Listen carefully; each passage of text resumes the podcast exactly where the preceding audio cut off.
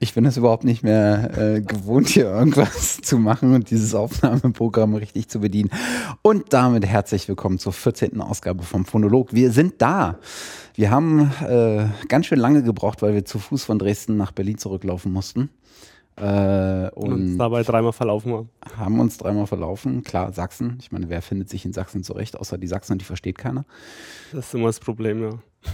Äh, wie man unschwer äh, hört, ähm, äh, ich habe es nicht geschafft, Bonnie unterwegs zu verlieren. Willkommen, Bonnie. Einen wunderschönen guten Abend. Wolltest du mich echt verlieren? Nein. Und wir haben noch jemanden äh, aufgesammelt, äh, den Eike. Hallo.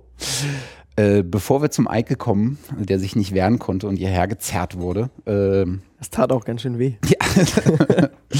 können wir ein bisschen Hausmeisterei machen? Ähm, und das allererste, was wir den äh, wenigen Hörern, die es ja tatsächlich nur sind, Schnüff, ähm, schuldig sind, ist eine äh, Erklärung, warum wir zur Hölle nochmal von Juni bis jetzt nicht aufgenommen haben. Morgen äh, wären es übrigens fünf Monate. Wir haben es geschafft, nicht fünf Monate nicht aufzunehmen. ja. Erklär mal, Bonnie. Das ist eine gute Frage. Also. Äh, Danke. Wahnsinnig gut. Nein, und zwar ähm, bin ich umgezogen. Ich wohne nicht mehr in Berlin. Das äh, fand diesen Sommer, Sommer statt. Ich bin jetzt wieder in Dresden oder bei Dresden. Tal der Ahnungslosen. Tal der Ahnungslosen. Im mit ganz schlechtem Internet. Aufs schön Sächsisch zu sagen. Nein, aber. Jetzt ist das so schlecht in Dresden? also in Dresden nie. In Dresden ja nie. Ja, du bist ja noch, haha, du. Ich bin ja gar nicht. Du flunkerst ja hier. Du bist ja gar nicht nach Dresden gezogen. Noch nie.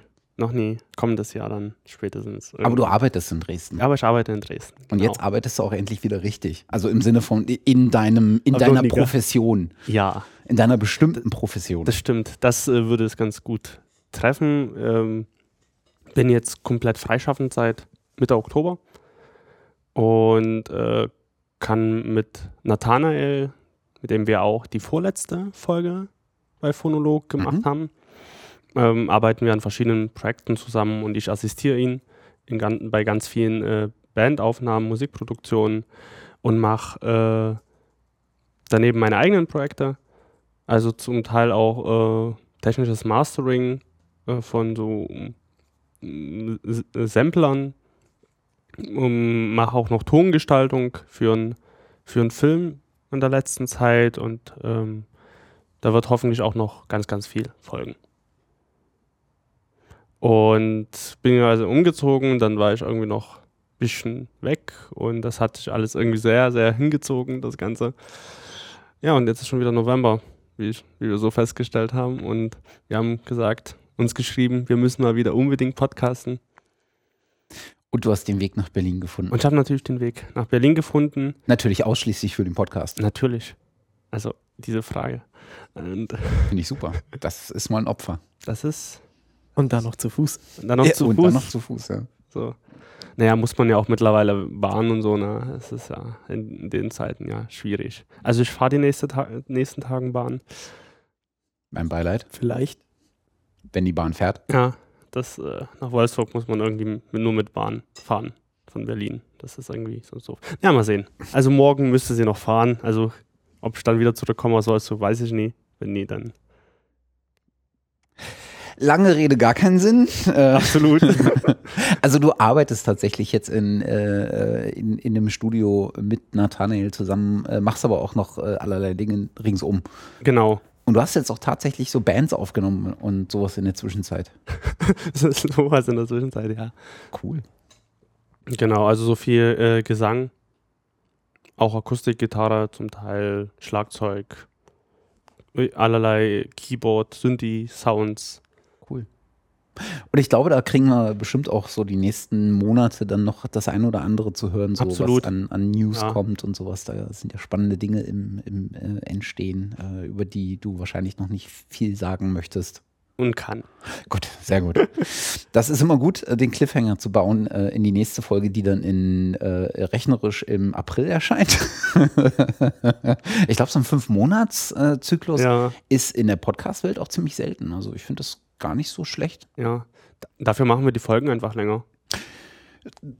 rechnerisch wären das mal, zweieinhalb Stunden Durchschnittsfolge alle drei Wochen, extrapolieren auf fünf Monate, dann wären wir ungefähr bei 17 Stunden pro Folge. Bist du bereit? Ist gar kein Problem. machen wir, machen wir. Kein, kein Thema. Kriegen wir alles gut hin. Genau. Hören Sie uns jetzt live schlafen. Es, ist- es wäre mal echt interessant zu wissen, wer die lange Folge, war das glaube ich beim Recording-Prozess, Ich glaube ja. wer die mal wirklich durchgehört hat. Das wäre echt cool, wenn ihr das Ich- mal reinschreiben könntet. Ja, na, Ich ja. für die Shownotes. ich armer. Aber ich habe es auf zweifache Geschwindigkeit gehört oder 1, irgendwas. Ja, aber wäre mal interessant, das mal in den Kom Kommentaren mal reinschreiben, wer das mal wirklich gemacht hat. Ja, wir verstecken ja ab jetzt äh, einfach am Ende der Folge so ein Easter Egg und da gibt es was zu gewinnen. Äh, aber wir sagen nicht, wo am Ende der Folge. Es kann irgendwo zwischen Minute zwei bis Minute äh, Ende äh, dann halt gehen. Und wer es hört, der darf in den Kommentaren irgendwie Boing schreiben und dann. Aber der muss dann auch sagen, wann. Äh, explizit, explizit. Absolut. Und die Vorspulfunktion, die müssen wir auch ausbauen. Ne? Das Die gibt es ja sowieso nicht. Bei uns gibt es keinen Vorspulen. Und den Download bauen wir auch. es gibt nur Zurückspulen. für, für, für, oh Gott, wir lassen das jetzt. Äh, wir hören ab sofort auf zu podcasten, weil das bringt ja einfach auch überhaupt nichts. Wir sind ja jetzt schon auf dem Niveau von Delamacht. Entschuldigung. Das ist, ich kann es mir einfach nicht verkneifen, über Dongle und Delamar zu, äh, äh, zu äh, abzulästern. Das ist überhaupt nicht böse gemeint, äh, falls das irgendjemand mal äh, von den Herren hört. Ähm, äh, das ist kollegiale Stichelei. Das hat man so unter Kollegen. Hüst. nun gut. Ähm, Gibt es sonst noch irgendwas Interessantes zu berichten, Bonnie. Was, was in das Thema Hausmeisterei fällt? was ist der Hausmeister? ist eine gute Frage. Ich warte ich wart auf gute Angebote äh, für den, äh, gibt es ja hier diesen, nie Cyber Monday, den gibt es auch bald, sondern hier diesen Black Friday, wo es halt äh, viele, Das musst du mir erklären. kennst du das nie? Nein. Kennst du das? Hm. Also Black Friday war doch Mhm. irgendwie mal so ein Börsensturz 1929, oder? Genau, und äh, das ist ein Tag auch in den USA, das ich weiß gar nicht, irgendwann jetzt bald, wo quasi viele Sachen vergünstigt, angeboten, vergünstigt angeboten werden, auch Plugins. Wer hat Und sein Handy nicht aus? Der, der Aufnahmeprofi hat sein Handy nicht aus. der Aufnahmeprofi, der noch Hm. Internet braucht, um in unser schönes Dokument reinzuschauen. Sehr gut. Ähm, auf jeden Fall, äh, da gibt es Vergünstigungen bis zu 80 Prozent manchmal. Bei Plugins. Ah, Hardware. ah darauf Hardware auch, du ab. oder? Ja, Teil. teilweise auch. Also, auf jeden Fall auf digitale Produkte. manche Hersteller spielen daher auch mit und reduzieren Sachen. Und das ist äh, auf USA oder weltweit? Weltweit. Oder? Ah, okay. W wann ist der? Wahrscheinlich am selben. Tag wie Black Friday, oder? Ich vermute an irgendeinem Freitag. Und dann, Siehst du, Eike, deswegen haben wir dich eingeladen. Ne? Das ist schon was Wertvolles beigetragen. Eben. und, und das Witzige ist, äh, dass es den Cyber Monday noch dazu gibt. 28. November übrigens. Ist ja bald. Das ist bald. Noch vor Weihnachten. Und äh, äh? Cyber Monday? Ja, das ist quasi der Montag gleich drauf. Ihr habt alle einen Knall, echt. Das ist äh, scheiße. Man muss ja Plugins günstiger kriegen als sonst. Ja, aber da Oh. kriegst du dann das Geld zurück. Ja. Ah, Nee. da muss getauscht werden. Weil das nur Schrott war. Ja. Na gut, okay. Und Cyber Monday gibt es die gleichen, fast die gleichen Rabatte wie am Black Friday. Okay. Da ich ohnehin kein Geld habe, interessiert mich das alles nur ganz peripher und äh, ich gucke dann, Mhm. was ich verpasse an dem Tag oder danach, Ja, kannst ja. Damit ich mich nicht hoch verschulde. Obwohl, du kaufst ja Plugins, die sind ja ohne Dongle, ne? Naja, naja. Nein, ich kann damit eh nicht, äh, nichts anfangen, weil ich bin A, hochgradig unmusikalisch und B, einfach nicht in der Lage, vernünftig eine DRW zu bedienen. Insofern, pff, Na, für Sprache Egal. könntest du vielleicht was Cooles irgendwie erwerben, wenn sich das interessieren du würde. meinst so ein Plugin äh, Bonnie Hochdeutsch, Hochdeutsch Bonnie? Zum, zum Beispiel. Das wäre mal was Sinnvolles. Ja. Und so. Das würde ich mir auch glatt kaufen. Ja, das glaube ich. Nein, Quatsch. Wir legen ja, wir legen ja Wert auf Lokalkolorit. Das äh, ist im Zweifel einfach äh, super. Authentisch. Äh, genau, das Einzige, was wir sonst noch in der Hausmeisterei machen, ist uns für äh, Flatterklicks und Kommentare bedanken. Aber da die letzte Folge schon so lange zurückliegt, kann ich mich nicht mehr daran erinnern, ob es Flatterklicks oder Kommentare gab. Insofern pro forma herzlichen Dank. Ähm, ich habe geguckt, es, war, es gab keine Kommentare. Schämt euch. Warum auch immer, weder zu Nathanael noch zu Ballroom. Ja, ach, ich weiß auch nicht. Irgendwie kriege ich gerade nicht so viel Kommentare in so den Podcast, die ich mache. Irgendwie, vielleicht ist das Herbstdepression oder Mhm. irgendwas. V vielleicht haben wir auch viel zu viel philosophiert in den letzten Folgen. Wir müssen einfach nur hardcore über Technik reden. Dafür haben wir ja den Eike heute da. Ja, lass dich aus. Ja. klar. äh, und da ich jetzt meine eigene goldene Brücke versaut habe, fuck, äh, äh, bringe ich sie trotzdem. Das macht doppelt Spaß. Ähm, wir haben ja noch nicht gesagt, äh, was der Eike eigentlich ist. Ähm, und das ist ganz hervorragend, dass er gerade da ist, weil ich war, äh, ich bin immer noch in Rant-Mode. Ähm, ich war nämlich auf einem Konzert und äh, ich war auf vielen Konzerten, aber auf einem, was mir nachhaltig in Erinnerung geblieben ist, und zwar nicht in positiver Erinnerung. Ich war mal wieder in einem der zwei Berliner Clubs, von der ich jederzeit erwarte, dass sie mir einen beschissenen Sound liefern. Und tatsächlich, es war bestellt, äh, äh, oder es war nicht bestellt, aber es war trotzdem geliefert. Die haben es wieder nicht hingekriegt. Ähm, ich stand in diesem Konzert und dachte mir so, grrr, es kann doch nicht so schwer sein. Es gibt einfach Clubs, die kriegen es von Mal zu Mal nicht auf die Reihe. Und es war wieder so, und dann bin ich hin und her gewandert, so im Publikum, um zu gucken, ob es irgendwie an, an meiner, an meiner äh, Position im Raum lag. Und habe irgendwie so den Sweet Spot gesucht. Äh, und selbst so vorm äh, äh, wir sind ja noch nicht drin im Thema, äh, deswegen mache ich jetzt keinen, äh, benutze ich jetzt kein Technikjargon. Vorm Mixer mit dem großen Mischpult hinten im Raum. Selbst da war der Sound beschissen. Und ich weiß nicht, ob die das nicht hören oder ob die dann äh, irgendwie der, der, der, äh, die, die Bandleute, die da mitgehen und äh, den, die Soundgestaltung übernehmen, ob die sich nicht reinreden lassen von den Leuten, die Ahnung von der Location haben. Auf jeden Fall war der Sound wieder so richtig bescheiden.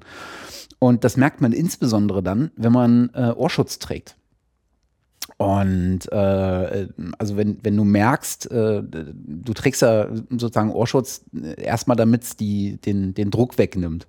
Äh, und hörst aber, äh, kriegst aber die, äh, die üblichen Frequenzen, die sozusagen die Musik ausmachen, trotzdem ähm, ja durch.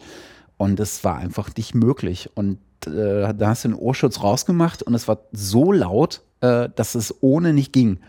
Äh, also wieder schön Qualität durch möglichst viel Lautstärke versucht zu machen. Also es war zum Kotzen. Ich nenne jetzt nicht das Konzert und den äh, äh, und die Location. Das habe ich bei Operation Planlos gemacht. Ähm, das mache ich hier nicht. Wir verzichten auf Kollegenschelte und mit dem Finger zeigen. Wir sind ja ein anständiger Podcast.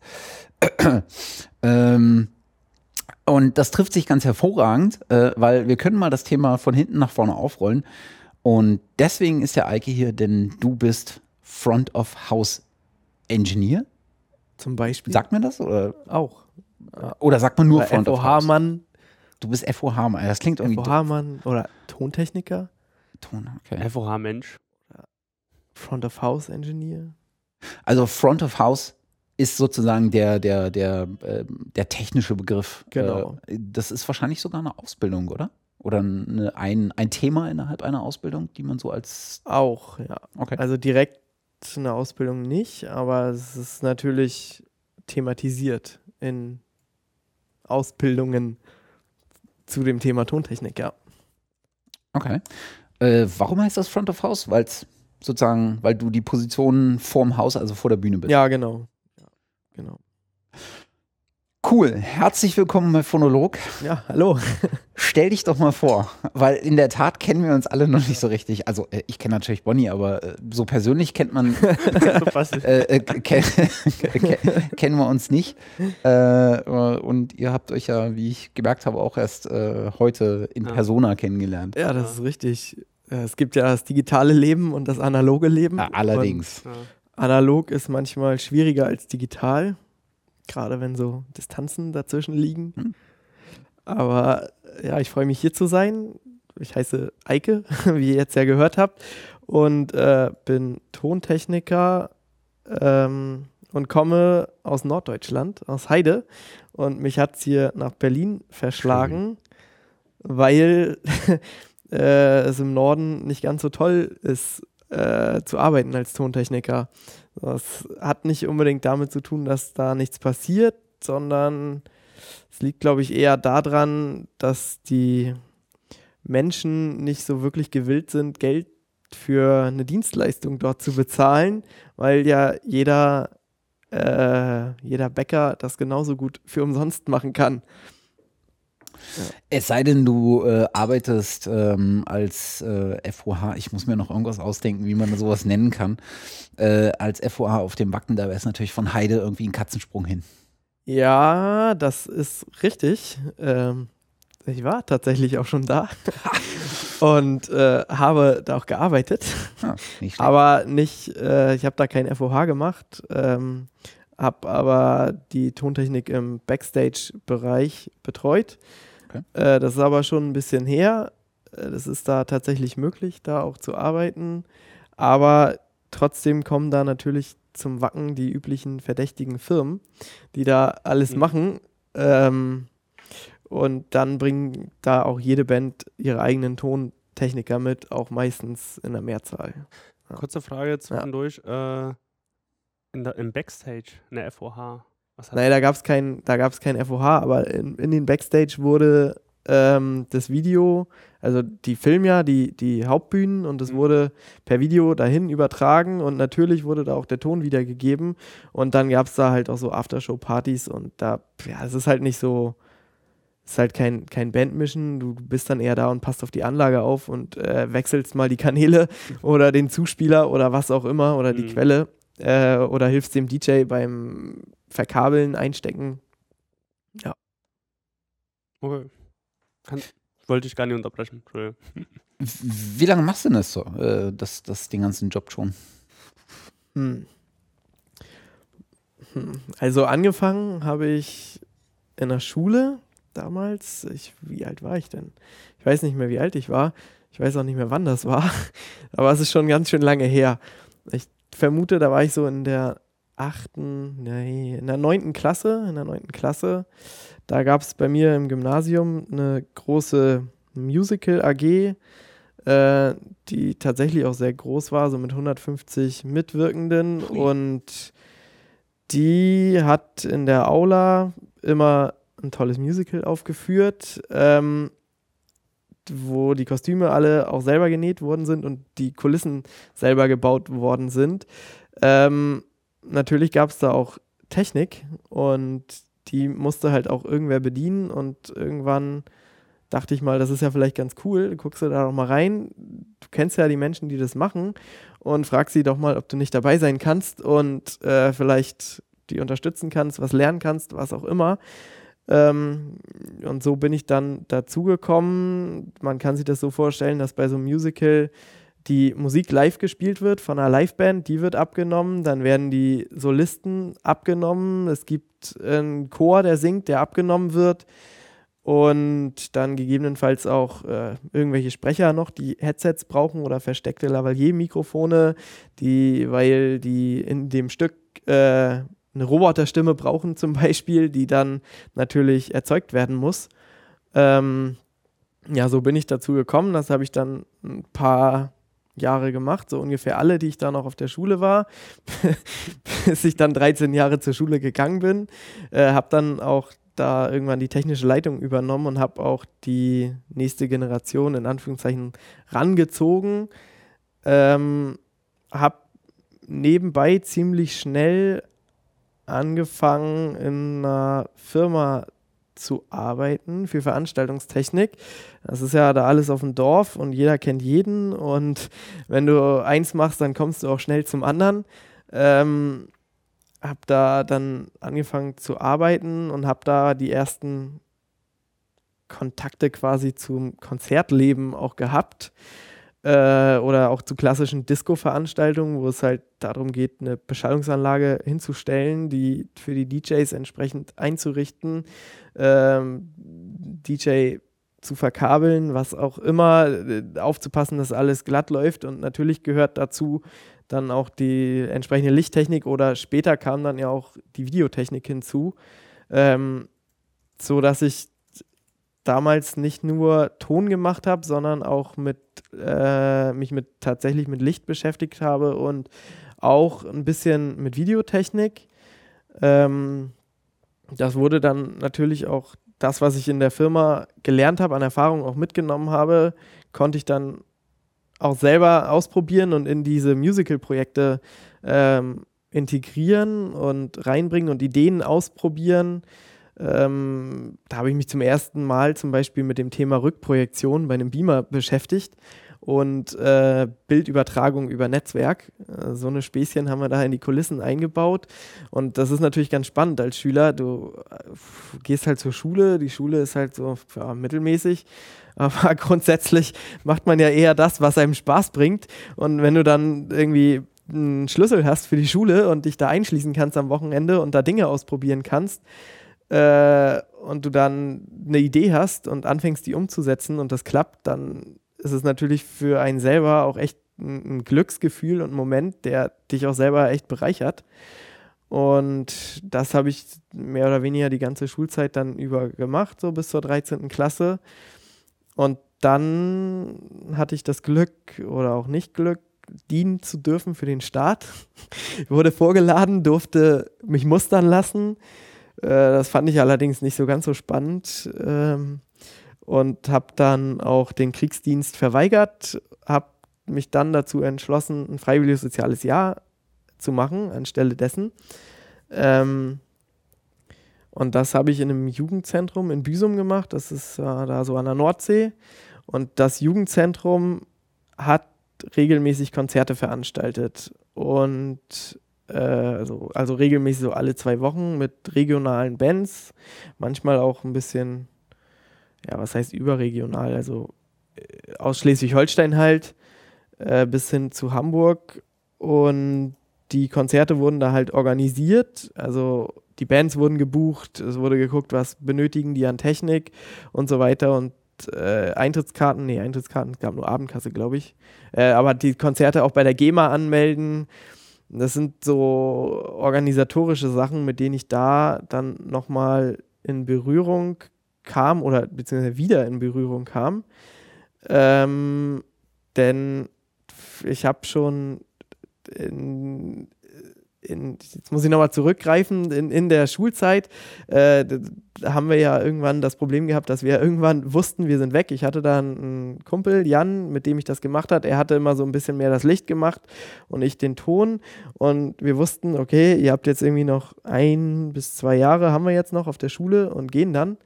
Wir brauchen aber mal Nachwuchs, denn irgendwer müsste auch mal die Technik AG übernehmen, auch die Leitung. Es war nie ein Lehrer dabei. Wir hatten immer einen Lehrer als Ansprechpartner, der dann auch mal gesagt hat, okay, wir kaufen jetzt mal neue Mikrofone. Das ganze Material gehört auch der Musical AG und nicht der Schule selber. Das, haben, das Geld haben die quasi erspielt durch die Eintrittskarten. Und wir hatten da zuletzt ein Digitalpult und mehrere, ich glaube 15 oder 20 Funkmikrofonstrecken und diverse andere Mikrofone. Ähm, also es war schon ziemlich viel Material. Auf jeden Fall haben wir uns halt gedacht, wir brauchen mal Nachwuchs und wollten halt die Technik AG so richtig als AG, als Arbeitsgemeinschaft halt gründen, um jüngere Schüler anzusprechen, dass man sich einmal die Woche trifft und denen vielleicht beibringt, wie pegel ich ein Mikrofon ein oder äh, wieso kann ich überhaupt Licht dimmen oder all so eine Grundlagen und wollten dann da Schüler finden, die Lust haben, auch im Musical einzusteigen und das weiterzumachen. Äh, allerdings wollten wir die AG nicht einfach so machen, sondern wollten uns ein Ziel, haben uns ein Ziel überlegt, was man denn machen könnte, um also was man erarbeiten könnte mit der AG, um die halt bei Laune zu halten äh, und haben uns dann überlegt, dass wir ein Konzert organisieren, ähm, wo äh, daraufhin haben, haben, wir halt hingearbeitet auf das Konzert, so Bandfindung, dann die Technik vergleichen, die Rider angucken, was brauchen die Bands, äh, wie setzen wir das um, Catering, äh, Sponsorensuche und all so ein Spaß. Und dann hatten wir irgendwann genug Sponsoren zusammen, dass wir auch ganz schön viel Geld zusammen hatten, dass wir nicht nur eine Band buchen konnten, da, sondern auch noch zusätzlich Technik anbieten konnten in Form von noch mehr bewegten Scheinwerfern oder Mikrofon oder ich weiß gar nicht mehr, was wir gemietet haben. Ich glaube, wir haben sogar ein, ein FOH-Pult noch gemietet, weil das irgendwie, ich weiß gar nicht mehr warum, es erschien uns sinnvoller, glaube ich. Auf jeden Fall. Man spielt ja auch gerne mit so ja. Zeug rum. Ja, eben, eben, mal was anderes sehen. Eben, genau. Und haben dann äh, Nathanael und seine Band D-Projekt eingeladen. Die waren zwei oder ein Jahr vorher schon mal in Heide. Da haben wir mit denen, also habe ich mit meiner Band damals mit denen ein Konzert gespielt. Auf jeden Fall haben wir die dann eingeladen und die haben dann als, als Headliner quasi gespielt bei dem Konzert. Und das hat den Kindern echt viel Spaß gebracht und haben manche sind halt auch dabei geblieben und machen das jetzt noch weiter. Äh, die AG an sich gibt es, glaube ich, jetzt nicht mehr, aber es gibt halt noch die Jungs und teilweise auch Mädels, die die Technik machen bei den Musicals. Und das ist ganz, ganz spannend. Das ist, ja. Also du hast es gerade in, in, in, so einem Nebensatz gesagt, äh, dass du selber mal eine Band gespielt hast. Mhm. Also tatsächlich hat es dich zwar in diese Musical AG getrieben, aber du hattest einen Zugang zu Musik vorher. Mhm. Ja, ich habe äh, ursprünglich, nee, ich habe Trompete gespielt, hatte mit der Trompete auch meinen ersten Bandkontakt quasi, habe dann angefangen in der Band Trompete zu spielen, so, das war so eine Ska-Band und habe dann aber auch zu dem Zeitpunkt, glaube ich, schon Gitarre gespielt. Also ich war irgendwann mal in, in Kanada und da gibt es so ganz viele tolle Musikläden und da hängt das ganze Schaufenster voll mit Gitarre und habe mir mal überlegt, okay, vielleicht äh, fängst du auch mal an, Gitarre zu lernen. Und dann habe ich das auch ziemlich schnell umgesetzt und habe dann angefangen, Gitarre äh, zu lernen, mir beibringen zu lassen und bin dann auch zur E-Gitarre umgestiegen und dann hatte ich den, da habe ich halt Trompete gespielt in der Band und dachte, okay, vielleicht ist es ja auch ganz toll, mal eine Band zu haben, wo man Gitarre spielt und habe dann äh, mit einem Kumpel eine Band gegründet und mit der haben wir dann unter anderem auch mit D-Projekt in Heide und in Hamburg einmal gespielt. Ja. Ähm, wo war denn bei dir der Punkt oder wann kam dieser Punkt, wo du gesagt hast, hey, ich will das jetzt nie nur nebenbei neben der Schule machen, sondern ich will es mal professionell irgendwann mal betreiben? Ja, das ist eine gute Frage. Es muss noch irgendwann in der Schule gewesen sein, denn ich glaube, das war so in der 12. Klasse. Da beschäftigt man sich dann ja schon mal mit dem Thema, okay, was möchtest du denn später eigentlich machen? Und genau, das war nämlich in der 12. Klasse. Da hatten wir nämlich auch Informatik und ursprünglich wollte ich mal Informatik studieren oder irgendwie so ein, sowas machen. Ähm, und dann hatten wir Informatik in der Schule und fing dann an, ein bisschen zu programmieren in irgendeiner Programmiersprache. Das fand ich, ich glaube, wir haben sogar nur HTML programmiert oder so. Das fand ich aber nicht so spannend und auch nicht so innerlich zufriedenstellend, dass ich dann mal überlegt habe, okay, was bringt dir denn eigentlich Spaß? Was willst du überhaupt machen? Ähm, und bin dann eigentlich immer wieder zu dem Punkt gekommen, dass ich dachte, das, was du machst in deiner Freizeit, das ist eigentlich das, was du willst. Und das ist das, was dir Spaß bringt. Ähm, gucken wir doch mal, ob man damit auch Geld verdienen kann, weil man muss ja irgendwo von leben. Und dann habe ich mich informiert, also habe Bekannte angesprochen, auch aus der aus der Firma, wo ich gearbeitet habe, da gab es ja auch Azubis und so und es hieß immer, oh ja, man kann als Veranstaltungstechniker, das ist ja der klassische Ausbildungsberuf, Fachkraft für Veranstaltungstechnik, dann spezialisiert man sich ja noch. Man kann damit Geld verdienen, schwierig, besonders hier. dachte ich so, okay, okay, äh, hm, ich glaube nicht, dass es das ist, was du willst.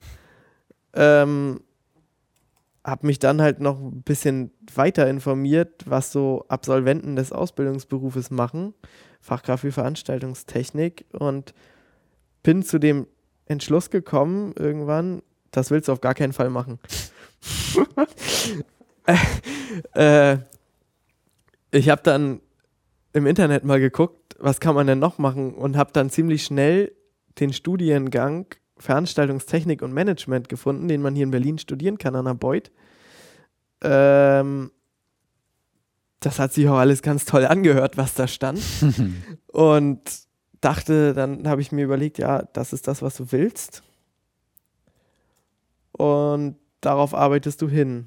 Und dann musste ich halt, wie gesagt, ja, für den Start dienen und habe mir halt auch einen FSJ-Platz in die Richtung gesucht, bin dann in dem Jugendzentrum gelandet. Eine andere Alternative war noch der offene Kanal, das ist so ein regionaler Radiosender. Ähm, äh, Alex hier in Berlin oder? Nee, das oder war auch in Heide, Ah, in der offene Heide. Kanal Mhm. Westküste. Bin dann aber zum Glück, also ich weiß es nicht, ob zum Glück oder nicht, aber ich glaube im Nachhinein betrachtet ist es ganz gut, dass ich im Jugendzentrum gelandet bin, weil ich da A, mehr das gemacht habe, was mich sowieso interessierte und B, ich auch noch die soziale Komponente hatte, die natürlich auch prägt, wenn du da irgendwelche Jugendlichen hast, die im Heim leben, die da zu dir kommen und Probleme haben ähm, und sich dir anvertrauen und du mit denen beredest, was man machen kann. Ähm, ich glaube, das hat dann, also das prägt einen selber halt auch ganz doll. Und man hatte da halt auch die Freiheit und konnte mit den Jugendlichen halt Projekte machen. Und das fand ich halt ziemlich cool. Bin dann halt da gelandet, wusste aber vorher ja schon, das fing ja im September, glaube ich, an. Es geht ja am 1. September bis 31. August, so ein freiwilliges soziales Jahr. Und die Schule war ja im Juni oder im Juli zu Ende. Und ich wusste, dass wenn ich das freiwillige soziale Jahr mache, ich ja noch bei meinen Eltern wohne und pendeln werde. Das war, sind so 20 Kilometer. Ich hatte ein Bahnticket dafür, so eine Jahreskarte. Das war nicht so teuer. Ähm, dass ich noch ziemlich viel Zeit nebenbei hatte, weil ja auch viele Freunde aus Heide weggegangen sind zum Studieren. Das heißt, in Heide wohnten gar nicht mehr so viele Leute. Da gibt es zwar auch eine FH, aber aus einer Stadt mit 20.000 Einwohnern will man dann halt auch mal raus. ähm, ja, ich wusste, dass ich Zeit hatte und habe dann im Internet irgendwann mal den Studiengang Tontechniker FH gefunden von einer School of Entertainment and Technology. Die haben verschiedene Standorte, in Berlin, in Köln, Erding oder München und äh, in der Schweiz und in Österreich. Und ich glaube mittlerweile sogar in, in Moskau oder so. Wie heißt die? Äh, SET, Ah, okay. genau. SET-School. Ähm, da habe ich den Studiengang gefunden. Es hörte sich ganz gut an. Vor allen Dingen war, dauerte das halt nur ein Jahr und das war ein semi-virtuelles Studium. Also heißt, man hat eine Online-Lernplattform, wo man die Skripte bekommt. Ähm, die arbeitet man durch. Dann gibt es noch Aufgaben, die man erledigen muss und abgeben muss, die auch bewertet werden. Und es gibt am Ende des Monats gab es halt immer Tests, die dich komplett abgefragt haben nach dem, nach dem Lerninhalt. Und die konntest du halt beliebig oft wiederholen und für dich halt auch feststellen, okay, das kannst du, das kannst du noch nicht. Und äh, zusammen, also da, das konntest du halt von zu Hause aus machen oder von überall, wo du halt Internet hattest, konntest das Zeug auch runterladen. Ähm, gab es noch Präsenzphasen, die waren dann hier in Berlin, weil ich mich für den Berliner Standort entschieden habe, wo man dann äh, im Studio war oder diverse andere Dinge gelernt hat. Also zwar ist sehr studiolastig basierend gewesen, das ähm, Studium. Es gab aber auch durchaus Live-Themen. Äh, war für mich total spannend, weil ich kannte das Studioleben vorher überhaupt nicht. Äh, ich habe da auch zum ersten Mal so wirklich intensiv eine DAW benutzt. Ich hatte zwar vorher irgendwie mal Cubase mir runtergeladen, um mal eine Summe aufzunehmen, aber habe mich halt nie damit auseinandergesetzt. Äh, und pff, ja, in dem Studium habe ich halt Pro Tools lieben und schätzen gelernt. Ähm, ja, das habe ich nebenbei gemacht, ein Jahr lang. Das ging halt ein Jahr, hat dann mit, mit dem Zertifikat Tontechniker FH abgeschlossen, wird ist nicht staatlich anerkannt, wird aber von einer Fachhochschule verliehen, die wiederum Okay. staatlich anerkannt ist. Das ist ein bisschen äh, merkwürdig, aber wenn man tatsächlich nur Tontechnik studieren will, gibt es nichts, derzeit nicht staatlich anerkanntes. Es gibt den Tonmeister, aber der macht was ganz anderes. Ähm, außer in Darmstadt gibt es, glaube ich, einen Studiengang, der dann Tontechnik oder ähnlich heißt. Kann, das kann sein. Also es gibt ein paar Studiengänge, sind halt, aber erstmal vom Schwerpunkt sehr m, Musiktheorie, erstmal Genau. lastig. Das war immer das, was ich nicht wollte. Ich wollte Genau. das technisch, technisch basierend haben. ja. Sonst gibt es halt SAE. Ja, genau. die SAE, damit habe ich mich natürlich auch auseinandergesetzt. Mhm. Das ist zum einen sehr, sehr teuer und zum anderen war es halt nicht was, was ich nebenbei machen konnte. Mhm. Und das hat sich so ganz gut ergeben, das so zu machen. Ja, nebenbei zu machen. Und dann war ich fertig und hatte dann ja immer noch vor, Veranstaltungstechnik und Management zu studieren. Brauchte dafür Praktikas. Und zwar einmal im Maschinenbau und einmal in der Veranstaltungstechnik. Aha. Ähm, die Arbeitszeit wurde mir nicht anerkannt, weil ich es nicht wirklich dokumentieren konnte. Also oder das, was ich fr früher schon gemacht habe. Was aber auch gar nicht schlimm war. Ich musste auf jeden Fall auch noch ein Praktikum in der Veranstaltungstechnik machen. Ähm, ich habe mir die Praktikas dann bewusst auch schon in Berlin gesucht, weil ich ja wusste, wenn du studierst, dann in Berlin. Und dann kannst du die Stadt auch schon mal kennenlernen. Und habe zuerst mein Maschinenbaupraktikum gemacht über 13 Wochen. Ähm, äh, unglaublich lange Zeit. Ähm, das war auch, glaube ich, die, die, naja, schlimmste Erfahrung in meinem Leben oder so. Auf jeden Fall wusste ich nach diesem Praktikum, das willst du auf gar keinen Fall machen. Das ist ja so langweilig, den ganzen Tag an so einer Maschine zu stehen, auf Start zu drücken, das Teil rauszunehmen, neues Teil reinzudrücken, auf Start zu drücken. Ähm, das war überhaupt nicht spannend und auch überhaupt nicht erfüllend und zufriedenstellend. Äh, Gerade dann noch in Schichtdienst zu arbeiten, entweder Frühschicht oder Spätschicht, hat sich jede Woche verschoben. Das war richtig kacke. ähm, ich war richtig froh, als es zu Ende war und als ich zwischendurch mal weg musste, äh, weil ich da dann nämlich meinen ersten richtigen Job als, naja, ersten, nicht, würde ich nicht sagen, aber es war meine erste Tour, die ich gefahren bin, über mehrere Tage mit einem Nightliner, mit einer Band. Ähm, das musste ich blöderweise während des Praktikums machen. Ich hatte danach auch keine Chance, die Woche nochmal nachzuholen, weil dann fing ja mein nächstes Praktikum schon an. Das fand der Betrieb nicht so witzig, aber ich schon. ähm, ja, letztendlich habe ich trotzdem die 13 Wochen bescheinigt bekommen, zum Glück. Äh, so hatte ich das Praktikum fertig und habe dann ein Praktikum in der Veranstaltungstechnik angefangen und habe das auch gemacht. Äh, die haben gemerkt, dass ich ja schon einiges kann und weiß und haben mir dann angeboten, da zu arbeiten, entweder fest oder frei, ähm, weil die gerade auch jemanden suchten und brauchten. Ähm, ich habe mich dann dazu entschieden, frei da zu arbeiten, weil ich ja immer noch den, die Vision vom Studieren hatte. Habe mich dann natürlich auch äh, mit ganz vielen Menschen unterhalten, die hier aus der Branche kommen und arbeiten, weil ich ja auch viele Techniker dann kennengelernt habe, auch Tontechniker. Und äh, die, ich habe mich auch mit Absolventen des Studiengangs unterhalten, die dann sagten, oh, wir haben es aber ganz schön schwer, wir kriegen ja gar keine Jobs. Ähm, dann habe ich mal versucht herauszufinden, warum das denn so ist. Äh, und die Veranstaltungsbranche, so die Verleiher und Firmen, die denken alle, die Leute, die studieren, die können das nur theoretisch.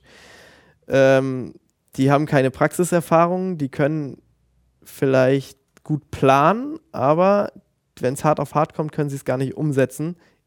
Vor allen Dingen nicht in der Zeit, wo du Entscheidungen treffen musst. Ähm, Ja, da habe ich erstmal geschluckt, habe aber trotzdem angefangen zu studieren. das Grundstudium ist da ja ziemlich gleich so in allen Fächern in die Richtung, so Kommunikationstechnik ist es ja, das ist viel Mathe, Physik und so ein Spaß. Ähm, ja, das fand ich aber alles nicht so spannend.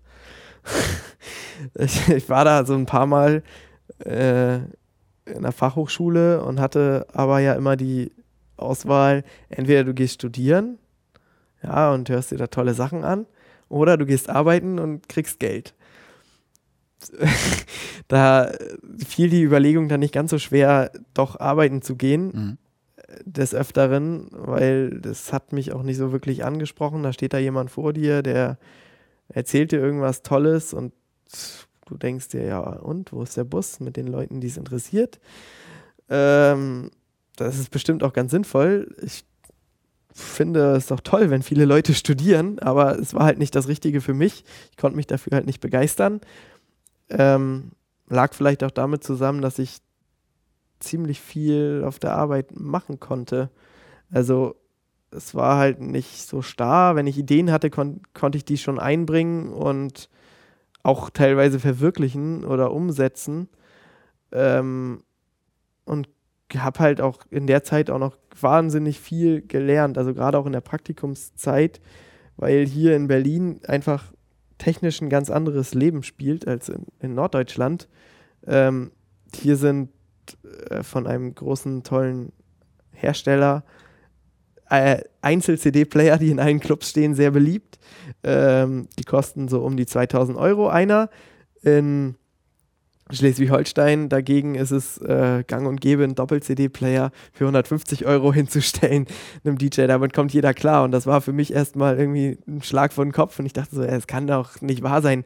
Also, die kosten ja im Verleih auch ziemlich viel am Tag. Und es gibt halt Leute, die leihen sich so ein DJ-Set und zahlen dafür irgendwie 150 bis 200 Euro. Und ich dachte, das kann doch nicht sein. Wie machen denn die Leute das? Die, das war für mich unbegreiflich, dass sie so viel Geld für Technik ausgeben für einen Abend, wenn du in Schleswig-Holstein das irgendwie für 30 Euro hinterhergeworfen bekommst, gefühlt. Mhm. Das, das, konnte ich halt nicht verstehen und ja. Es war auf jeden Fall sehr spannend da auf der Arbeit und ich habe dann auch angefangen, da in einer Disposition und Projektleitung irgendwann mitzuarbeiten und Dinge zu übernehmen, so kleine Projekte zu planen, auch eigenständig nach Kundenanforderungen und habe halt irgendwann gemerkt, das ist das, was du willst, weil das ist ein Bürojob, aber du kannst nebenbei trotzdem auf Jobs gehen und Ton machen, das, was du auch willst. Ähm, das ist auch nach wie vor der Laden, bei dem du noch tätig bist. Genau, da bin ich auch immer noch. Genau. Und äh, ich habe mich dann dazu entschieden, das Studium abzubrechen, stand aber dann an dem Punkt und dachte, okay, du brauchst aber mal irgendwas, was auch staatlich anerkannt ist, weil wenn du irgendwann mal arbeitslos bist, dann ist es vielleicht schlecht. Ähm, Geld verdienen ist zwar ganz toll, aber wenn du dran irgendwann arbeitslos bist, ist es halt trotzdem schlecht. Und habe dann aber einen guten Deal äh, mit der Firma gemacht und bin dann in ein Azubi-Verhältnis gewechselt von einer freien Tätigkeit ähm, und habe quasi dann in ein und einem Dreivierteljahr die Ausbildung zur Fachkraft für Veranstaltungstechnik gemacht. Äh, normal brauchst du dafür drei Jahre. Ähm, ja, ich habe das mal ein bisschen beschleunigt. Kein schlechter Zug. Und ja, das, äh, ich sag mal so, es hat halt gereicht. Also meine Abschlussprüfung war jetzt nicht, nicht eine Eins, die war aber auch nicht ganz schlecht. Ähm, aber ich denke, hätte ich das in drei Jahren gemacht, dann wäre es deutlich besser gewesen. Aber so habe ich den Schein und habe es hinter mir weil was mich besonders genervt hat, war die Berufsschulzeit. Warst du zufällig äh, äh, an dem OSZ Kim hier in ja. Berlin? Genau, dort war ich nämlich auch ja. Mediengestalter. Bild und ja. Ähm, ja, die geben sich ja ganz viel Mühe da, aber die haben halt von der Realität wenig Ahnung. Absolut. Und trotzdem sind die sehr bemüht. Ja, ich möchte das OSZ Kim nicht schlecht reden, aber ähm, manchmal ist es doch nicht so ganz äh, realitätsnah, was die da einem erzählen. Und ob es sinnvoll ist, äh, ja, ist auch fraglich. Wie das meistens, mal leider meistens Ja. ist. Richtig. Also ich habe auch da ganz wenige Sachen nur gesehen oder erlebt oder auch Konzepte gesehen, die wirklich realitätsnahe Ja. sind. Richtig. Ich meine mal, wenn du jetzt zum Beispiel äh, irgendwo ein, Studium zum Beispiel an der SAE machst, was so Studioleben betrifft, wo du wirklich so Bands aufnimmst und dann Sound irgendwie rumspielst, das, das kommt dem ja schon sehr nahe. Mhm. Weil du dann hast du auch einen Auftraggeber und der sagt dir hier, wir wollen aufgenommen werden oder mach mal das und Ja, jenes. klar. Aber so, so diese theoretischen Sachen, wie ich es auch an OSZ Kim kennengelernt habe als Mediengestalter Bild und Ton, huh, es ist, da, da fehlt mir so das in Deutschland. Also ich weiß jetzt nicht, wie es an zum Beispiel auch Unis an Mannheim, in Mannheim ist, die so mehr so Medienproduktion halt zum Beispiel Mhm. auch anbieten. Oder hier in Mittweida, wo du das auch mittlerweile in, Sachsen studieren kannst. Ob da irgendwie mehr Realitätsbezug geschaffen wird, aber wahrscheinlich auch. Ja, Weniger. Das weiß ich nicht. Das ist halt, ich, ich stelle mir das aber auch ziemlich schwer vor für die Lehrer, weil du bist als Lehrer, bist du ja die ganze Zeit da in der Schule. Und ich glaube nicht, dass du da die Möglichkeit hast, nebenbei noch irgendwie zu arbeiten. Also, Aber ich meine, so sowas wie mit weiter, die machen das Konzept ja ganz ähnlich, wie ihr es äh, auf dem, was war's, äh, du warst auf dem Heisenberg-Gymnasium, Ja. ne? Äh, in Heide, ähm, die haben ja auch so eine Art WG, äh, äh, WG sage ich schon, AG irgendwann Mhm. gegründet äh, und haben angefangen, äh, so eine studentische Konferenz auf die Beine zu stellen und das medial zu begleiten. Äh, das läuft jetzt irgendwie schon zig Jahre, ist mittlerweile keine rein studentische Veranstaltung mehr, sondern es tatsächlich hat sich tatsächlich auch so ein Stückchen weit als Medienkonferenz in Deutschland etabliert. Und was sie vor allen Dingen gemacht haben, ähm, sie bieten diesen Service der medialen Begleitung von Fachkonferenzen auch an. Äh, Und dann hast du natürlich den sozusagen diesen, diesen Punkt überschritten, dass du immer nur über Praxis redest, sondern Richtig, du ja. tust tatsächlich auch was. Und das ist ja auch so ein Stückchen weit, was einige Lehrer ne, am OSC Kim machen wollen und teilweise Ja, auch das machen. stimmt. also die, natürlich. genau, die sind da auch bemüht und es gibt auch da tatsächlich Projekte, wo dann Veranstaltungsklasse mal äh, eine Theateraufführung begleitet oder so oder ein Messestand. Das, das, da sind die schon bemüht. Aber du bist halt auch relativ wenig in der Schule. Du bist halt, ne, hast halt eine Woche Schule, dann bist du Mhm. zwei Wochen im Betrieb und das ist, wenn dann Mhm. da noch Ferien dazwischen sind, ist es halt auch schwierig, da irgendwie was längerfristiges zu planen. Ja. Glaube ich, ja. Ja, äh, das Problem ist, glaube ich, auch nie äh, jetzt von Lehrern, das soll gar nicht jetzt so rüberkommen, aber ich glaube so von den Vorgaben her, die immer so Ja. von den Ja. ganzen Institutionen Rahmenpläne sind immer merkwürdig. Am meisten läuft sowas über einfach Initiative von Lehrern und Studenten, die abseits von irgendwelchen äh, durch Hochschulbehörden oder Schul Mhm. Landesschulämter oder sowas festgelegten äh, Rahmenrichtlinien liegen. ja. Richtig. Und Also es gab ja auch durchaus da Lehrer, die kamen aus der Branche und sind dann dahin und die, das hat man auch gemerkt, Mhm, die wissen, absolut. was passiert und die wissen auch, was wichtig ist und was nicht wichtig ist. Also summa summarum hatte ich sozusagen äh, dieser leicht schlenkerhafte Weg, äh, den wir ja dummerweise alle irgendwie aufweisen. Was heißt dummerweise? Eigentlich sogar viel äh, schlauerweise. Ähm, an den Punkt geführt, wo du sozusagen jetzt stehst. Ähm, du hast an mehreren, du hast von mehreren Blickwinkeln sozusagen mal auf das Thema geguckt. Ja. Mal als Veranstaltungstechniker, mal als äh, äh, so mehr aus der, aus der Soundrichtung, aus der Mhm. Tontechnik äh, kommend. Ähm, und wann war so der Punkt, dass du gesagt hast, äh, FOH ist es? Abseits von diesen vielen anderen Dingen, in dem, auf die man sich hätte ja spezialisieren können. Ja, das ist richtig. Ich glaube, das war eigentlich schon. Boah, das kann ich so pauschal nicht beantworten, aber das war immer das, was mir am meisten Spaß gebracht hat. Und das, wo ich mich auch am wohlsten gefühlt habe. Also, wenn ich nicht FOH mache oder so, dann ist es tatsächlich als zweit, äh, ich sag, nenne es jetzt mal Lieblingsbeschäftigung äh, oder vielleicht auch Berufung, ist es tatsächlich eher die Planung und Beratung von Kunden und das Auftreten, also äh, und Projekt, Projekte leiten, ja. Das ist so die, das zweite, was, wo ich mich quasi zu Hause fühle, ja. Okay.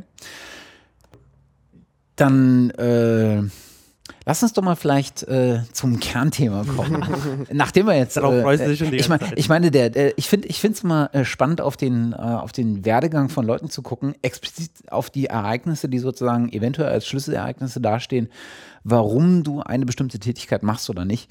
Weil daran erkennst du ja sozusagen, aus welcher Motivation die Leute kommen. Äh, und manchmal hast du, äh, kannst du das sehr, sehr explizit an so einem einzelnen Ereignis oder sowas festmachen und kannst sozusagen die Motivation und damit die Energie, die die Leute investieren in ihren Job, daran so festmachen. Bei anderen, die kommen aus einer total anderen Ecke, haben nie sich mit dem Thema beschäftigt, äh, machen das, rocken das halt als Beruf runter, bringen da aber irgendwie wenig Passion, also wenig Leidenschaft mit. Ähm, aber oftmals äh, kann so ein, kann so ein, so ein Werdegang schon so ein Stückchen weit auch zeigen, warum man äh, in, in was reinfällt, in, in, in, in, indem man sich dann so eine Nische sucht und sich so ein bisschen etabliert. Und bei dir ist es äh, mit, mit FOH ja äh, für mich als regelmäßigen Konzertbesucher äh, so eigentlich ein, äh, der Job, den ich ähm, am spannendsten finde, aber am wenigsten haben will. Äh, aber vielleicht fangen wir mal ähm, mit so einer ganz grundlegenden ähm, Definition an, was FOH äh, eigentlich ist.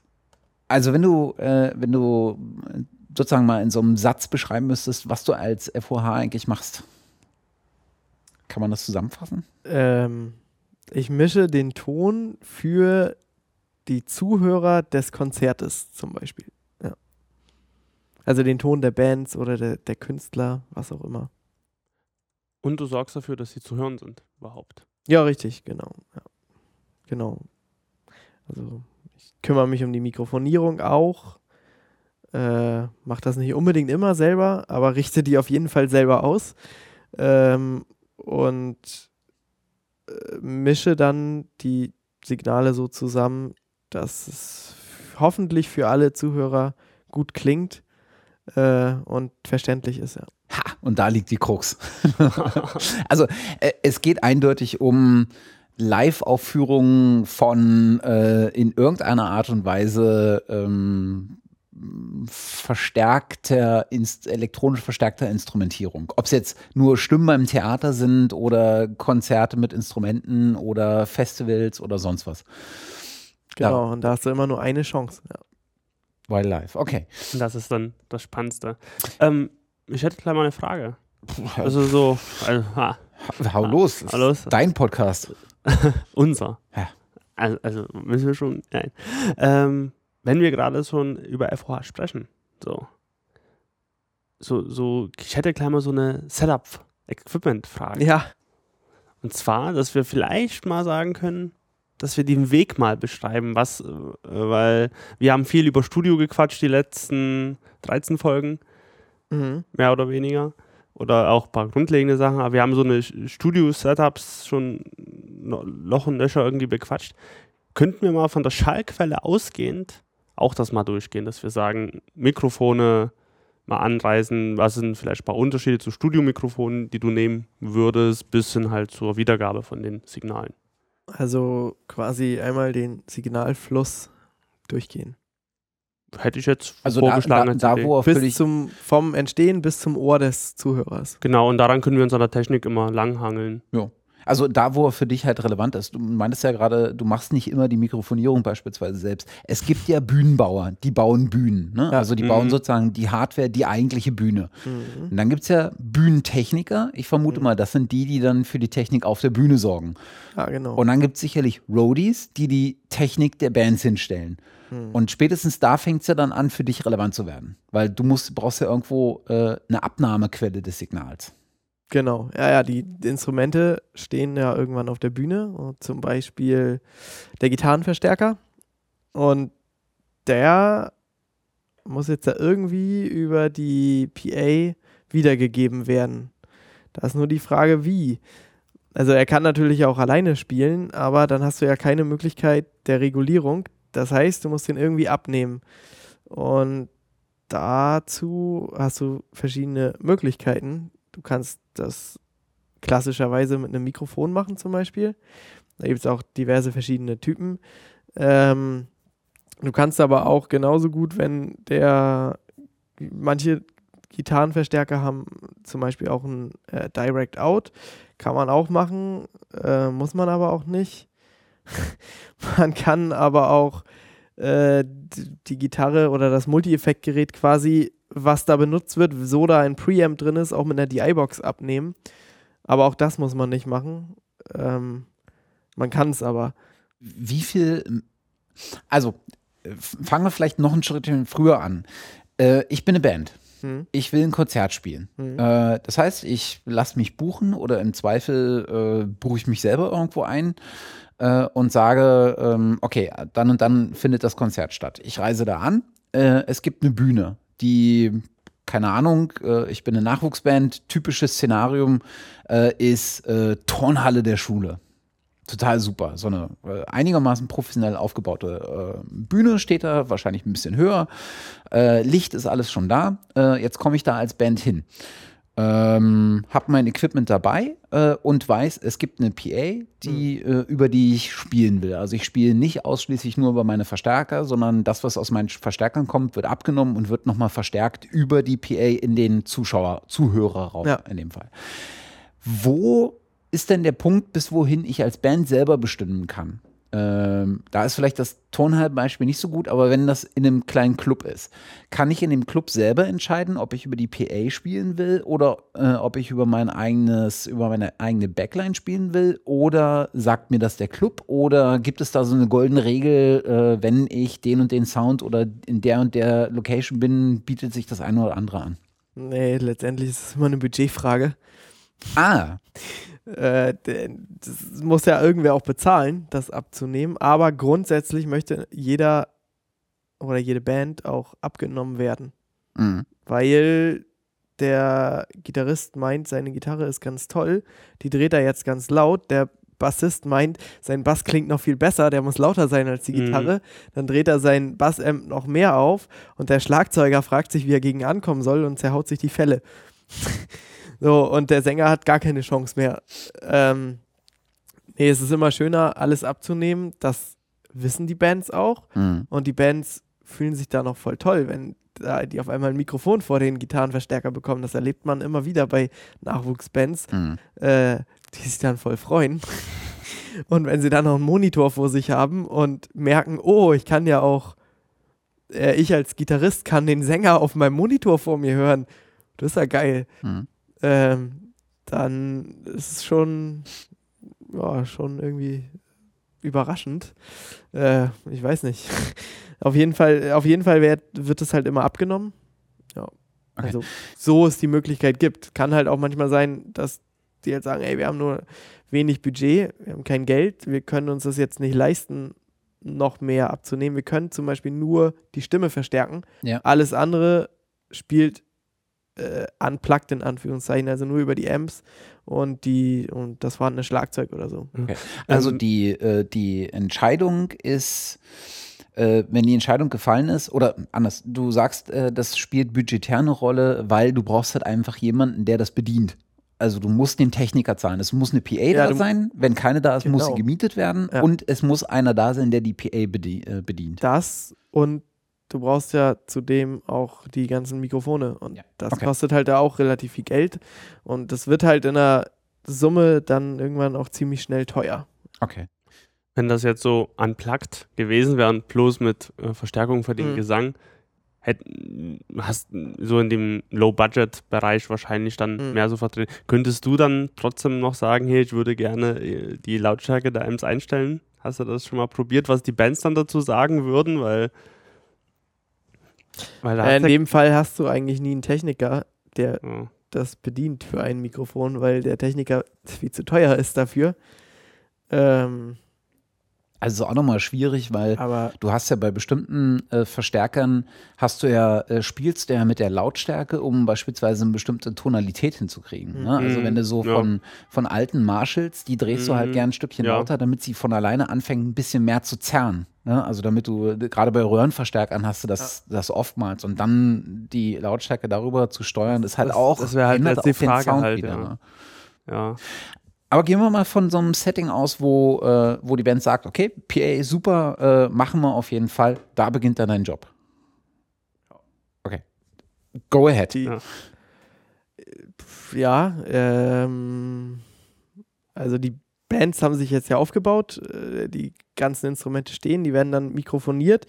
Äh, Im besten Fall hat die Band einen technischen Rider vorher geschrieben, wo dann drin steht, okay, wir hätten gerne äh, an der Bassdrum äh, Mikrofon Shure Beta 52 außen und innen Shure Beta 91 als Beispiel. Ähm, dann ist man als Dienstleister oder Location natürlich bemüht, die Wünsche der Bands zu erfüllen, denn die schreiben das ja nicht, weil sie da Lust zu haben, sondern es soll ja auch eine Hilfestellung irgendwo sein. Und also man, das ist halt schwierig, wenn zum Beispiel ein Veranstalter auf dich zukommt und sagt, ey, pass auf, ich möchte hier gerne Band spielen lassen. Ja, was Mhm. kostet das? Oder äh, mach mal. Ja, dann stehst du da. Die erste Frage ist, wie viele Leute möchtest du beschallen? Dann haben die Bands irgendwelche Anforderungen. Äh, haben sie einen technischen Rider? Dann sagt er, oh, Leute, pff, keine Ahnung, wird schon mal schwierig. Dann äh, wäre die nächste klassische Frage zum Beispiel nach der Raumgröße. Aber meistens wissen die, wie viele Leute sie beschallen wollen. Ähm, aber dann sagt er zum Beispiel, nee, die Bands, die haben mir keine Anforderungen geschickt. Dann wäre die nächste Frage, okay, weißt du denn zumindest, äh, wie die Band aufgestellt ist? Nein, aber ich glaube, die haben Bass, Gitarre, Schlagzeug und vielleicht noch ein Saxophon. Dann hat man schon mal so eine grobe Richtung. Dann wäre noch interessant, wie viele Leute denn singen davon. Ähm, und dann hat er die schon mal gesehen und weiß, dass sie nur zu dritt singen. Und dann hat man schon mal eine ungefähre Richtung, wo es denn hingeht und kann da ein Grundsetup auch planen. Ähm, ja, und dann steht die Band da und dann ist doch alles wieder ganz anders. Das ist aber auch so, wenn die einem Anforderungen schicken, äh, die stimmen auch nie zu 100 Pro mit dem überein, weil die Band sich denkt, okay, heute haben wir gar keine Lust, heute haben wir unseren Bassisten mal zu Hause gelassen, Mhm. weil der hat sich die Haare nicht geschnitten oder so. Äh, und dann fällt schon wieder ein Kanal weg oder auch zwei. Ähm, Tritt aber wahrscheinlich mit zunehmender Professionalität der Ja. Bands auch immer weniger Ja, ja, auf. klar. Die, das tritt natürlich immer weniger auf. Ähm, ja, und dann hast du den, da, wo waren wir denn? Gitarrenverstärker, den möchtest du abnehmen. Man wählt dann ein Mikrofon aus und wartet, bis der Gitarrist sein, sein Amp so hingestellt hat und auch eingestellt hat, dass er sich wohlfühlt. Oftmals sagt man dann vielleicht, ja, mach doch mal dein Amp noch mal ein bisschen leiser oder so. Oder vielleicht auch lauter, weil kein Pegel kommt. Auf jeden Fall mikrofoniert man den dann, man stellt das Mikrofon davor, ähm, nimmt quasi den Lautsprecher des Verstärkers ab und pegelt dann das Mikrofon ein. Man hat da ja dann so einen Vorverstärker am Mischpult und diverse Möglichkeiten zur Klangbearbeitung und gibt dann das Signal auf die Anlage ähm, und stellt es dann halt so ein, dass es äh, erstmal optimal klingt. Das Prozedere ist ja bei jedem Instrument sozusagen dasselbe. Ne? Also du lässt das Instrument erstmal einstellen, auf ja. so wie der Sound halt klingen soll, Mhm. äh, legst dann deine Mikro äh, Mikrofonierung fest. Äh, in, in, bei der Gitarre ist es in der Regel eins. Beim Schlagzeug reden wir, reden wir da über wesentlich mehr Mi äh, Mikrofone. Ähm, aber das, das Prozedere, der, das äh, System dahinter ist sozusagen genau dasselbe. Ähm, jetzt hast du ja im besten Fall einen Gitarristen oder allgemein einen Instrumentenspieler, äh, der weiß, wie sein Instrument am günstigsten abzunehmen ist. Ne? Ich erinnere mich daran, auf jeglichen Konzerten ähm, es macht halt schon einen Unterschied, ob du einen äh, alten Fender-Amp äh, in der Mitte zentral mit 10 cm Abstand äh, äh, aufnimmst oder in der rechten unteren Ecke, wo sozusagen der, äh, der, Ja. der, der Druck des Klangs nicht ganz so hoch ist, dafür aber äh, ist er irgendwie schön crispy. Ähm, hast du da selber ein Gespür für oder hast du ungefähr so grobe, du sagst halt einfach, das ist so und so ein Amp, da könnte ich mir vorstellen, ist der Sweet Spot halt nicht direkt zentral davor, sondern irgendwo ein bisschen versetzt. Oder wie triffst du die Entscheidung, ob hängend oder stehend das Mikro? Das ist eine sehr gute Frage. Da habe ich mich noch nie drüber, da habe ich noch nie drüber nachgedacht. Aber also die Bands, die bauen sich ja auf und dann fängt ja jeder an zu spielen Mhm.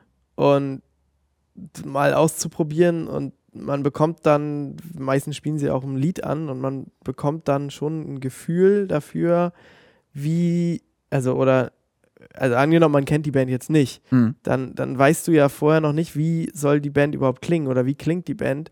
Man bekommt dann aber so eine Ahnung davon und kann auf jeden Fall die Musikrichtung der Band einschätzen und kann dann auch sagen, okay, ich möchte gerne, dass die Gitarre sehr crunchy klingen soll oder sehr basslastig klingen soll und kann dann die Position auch auswählen, ja. Also du tastest dich mehr oder weniger so ein Stückchen weit vor. Ja, ja, es ist aber sehr unwahrscheinlich, dass ich das, äh, das Mikro zuerst zum Beispiel auf die Mitte ausrichte und dann später, um das dann später nochmal an Rand auszurichten. Mhm. Also meistens richte ich es einfach aus, so wie ich es für den Moment als richtig empfinde.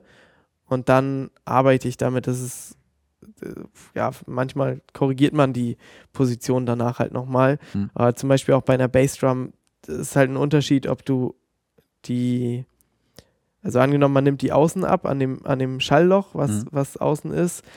Es ist ein Unterschied, wo da das Mikro ist, auf welcher Höhe, wenn, wenn das Fell, wenn das Mikro halt in der Fellöffnung weiter drin oder draußen ist, Mhm. äh, klingt es halt schon anders. Und das korrigiert man vielleicht nochmal, weil man keinen geilen Klang hinkriegt oder keinen zufriedenstellenden. Aber meistens passt es schon, weil man da irgendwann ein Gefühl für entwickelt. Das ist wahrscheinlich auch mei meistens ein Zeitproblem dann irgendwann. Ich glaube, du hast ja. nie Auch. die Möglichkeit, 5000 Positionen jetzt an einem Gitarren-Amp wahrscheinlich live Genau. auszuprobieren und sagen, wir nehmen uns jetzt eine Stunde, ich übertreibe jetzt mal ein bisschen, ein- eine Ja. Stunde Zeit, um den richtigen Gitarrensound, Genau, finden, das, wie du es in einem Studio wahrscheinlich machen Genau, würdest. die Chance, die Chance hast du nicht, äh, vor allen Dingen die- die Zeit auch nicht. Aber wenn man sich nicht ganz so sicher ist, dann guckt man lieber, ob man nicht nochmal ein Mikrofon über hat, was man dann nicht zusätzlich noch mit an den Amp stellen kann. Mhm. Und dann nimmt man lieber zwei Mikrofone und kann dann nämlich noch sich entscheiden, welches schöner ist. Aber oft ist gerade bei Live ist die Zeit echt begrenzt und knapp und da muss es dann halt schnell gehen. Und vor allen Dingen musst du halt auch akut darauf achten, dass du keine äh, oder möglichst wenig Übersprechungseffekte hast auf den Mhm. Mikrofon. So gerade beim Schlagzeug. Und da entwickeln sich ganz schnell so Positionen, wo klippe ich das Tom-Mikro jetzt hin? Mhm. Ja. Oder wie richte ich das aus? Ähm, Mhm. Oder gerade so die, Oder- die Becken zum Beispiel. Genau, oder die Mhm. Becken, die Becken, ähm, da kann man sich, bei Becken entscheidet man sich manchmal zum Beispiel auch bewusst dafür, äh, nur, eine, nur das Right-Becken von unten abzunehmen. So, das ist, Mhm. gibt's halt auch, die Situation. Also wir reden ja sowieso über einen Modus, ähm, wenn wir nicht gerade über Nachwuchsbands reden, wo die Musiker oder sogar Tourpersonal äh, ähm, eine Ahnung davon haben, wie der jetzt abgenommen am besten klingt, wo jetzt die an, auf den anderen Konzerten irgendwie die Mikros positioniert waren. Im Zweifel bei professionelleren Bands, die haben halt eigene Mikrofone dabei, äh, die haben dann einen eigenen Tontechniker dabei, äh, schön äh, klein, klein, klein, nee, wie nennt man das, Stellungskrieg äh, zwischen Front of House und äh, Bandtontechniker, hat man ja, liest man ja so diversen Geschichten über die Jahrzehnte der Musikgeschichte, ähm, was es da schon alles gab. Ähm, was mich noch interessieren würde, ist, ähm, wonach gehst du denn äh, in der Reihenfolge? Also gibt es irgendwas, womit du anfängst und dann sozusagen das äh, verkomplementierst äh, oder komplettierst, so rum meine ich, ähm, mit den anderen Instrumenten oder äh, ist es eigentlich First Come, First Serve? Wenn der Gitarrist als erstes aus dem Tourbus krabbelt, dann ist der als, erster dran. Also, ja, es gibt eine Wunschreihenfolge, die aber nie funktioniert. Also, wenn man ganz viel Zeit hat, dann fange ich am liebsten mit dem Schlagzeug an, gehe dann über den Bass zu den Gitarren zum Beispiel, äh, dann vielleicht noch die Keys und dann die Gesänge oder irgendwelche Bläser oder so. Aber da du meistens echt begrenzte Zeit hast und auch nur begrenzte Soundcheck-Zeit, musst du halt gucken, dass du das überhaupt in der Zeit schaffst. Weil wenn du eine halbe Stunde hast, dann ist es echt richtig wenig. Auch eine Dreiviertelstunde ist noch wenig. Man braucht eigentlich, damit du viel Zeit hast, brauchst du echt eine Stunde, damit du in Ruhe einen Soundcheck machen kannst. Und das ist ja auch das Paradoxe. Manchmal dauert der Soundcheck länger als das Konzert an sich selber. Hm. Also es gibt ja Bands, die spielen nur 20 Minuten und machen trotzdem vorher eine Dreiviertelstunde Soundcheck. Ähm, das dauert nun mal seine Zeit und die Zeit, die kann dir auch keiner nehmen. Also doch kann dir schon jemand nehmen, aber das ist letztendlich schlecht. Also ganz oft sitzen dir die Veranstalter im Nacken und sagen, ey, wir sind über die Zeit, wir sind über die Zeit, wir müssen, die, wir öffnen gleich die Türen. Ähm, ja, und dann kann man den nur fragen, okay, wir können jetzt abbrechen, aber dann ist scheiße. Und das könnte auch sein, dass die Band da nicht spielt, weil die Band nicht zufrieden ist mit mhm. ihrem Sound.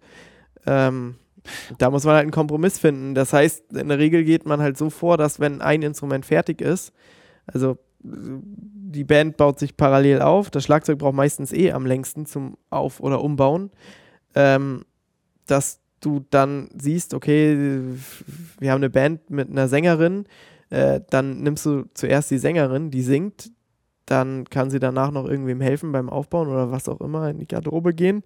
Ähm, dann siehst du, der Gitarrist ist fertig, dann checkst du schon den Gitarristen, während er, während er quasi auch seinen Amp-Sound schon einstellt oder, oder spielt, äh, kannst du ja trotzdem schon sein Mikrofon voreinstellen.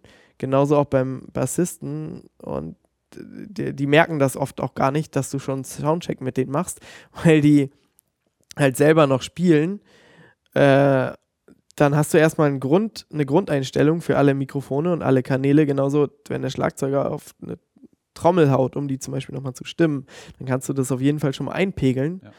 Und du hast dann schon mal einen, einen, Grundstock und wenn sie dann fertig sind, dann kannst du halt nochmal die Feinheiten durchgehen und sagst, okay, ey, ich brauche jetzt die Gitarre nochmal ähm, oder ich brauche nochmal die Bassdrum zusammen mit dem Bass und dann kannst du die halt nochmal in Ruhe einstellen und dann lässt du die Band nochmal zwei, drei Lieder spielen oder so und guckst, ob das wirklich auch so passt, wenn sie zusammenspielen. Und dann viel mehr Zeit hast du dann noch gar nicht. Hm. Das bedeutet aber, in dieser ganzen Zeit ist noch nicht drin, dass ihr ja auch selber Zeit braucht zum Aufbauen. Ne? Das Mischpult positionieren, Kabelstrecken legen, weil irgendwo muss ja auch der Sound von der Bühne äh, zur äh, FOH-Mix-Konsole, äh, die in ja. der Regel je nach Location einfach auch ein paar Meter entfernt steht. Wie, Richtig. Wie kommt denn das von einem Ende der Halle zum anderen? Ähm, da gibt es verschiedene Möglichkeiten.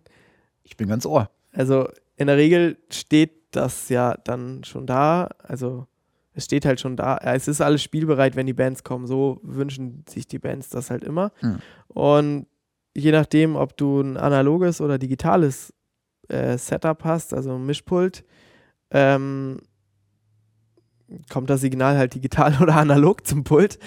Äh, es gibt halt die analoge Kabelverlängerung, also es sind so Multicore, da hast du halt äh, in einem Kabel zum Beispiel 30 Mikrofonkanäle zusammengefasst, ah. die du dann schicken kannst über ein dickeres Kabel. Okay. Ähm, und dann hast du eine Box auf der Bühne, wo du dich reinsteckst und dann kommen die halt am Pult an.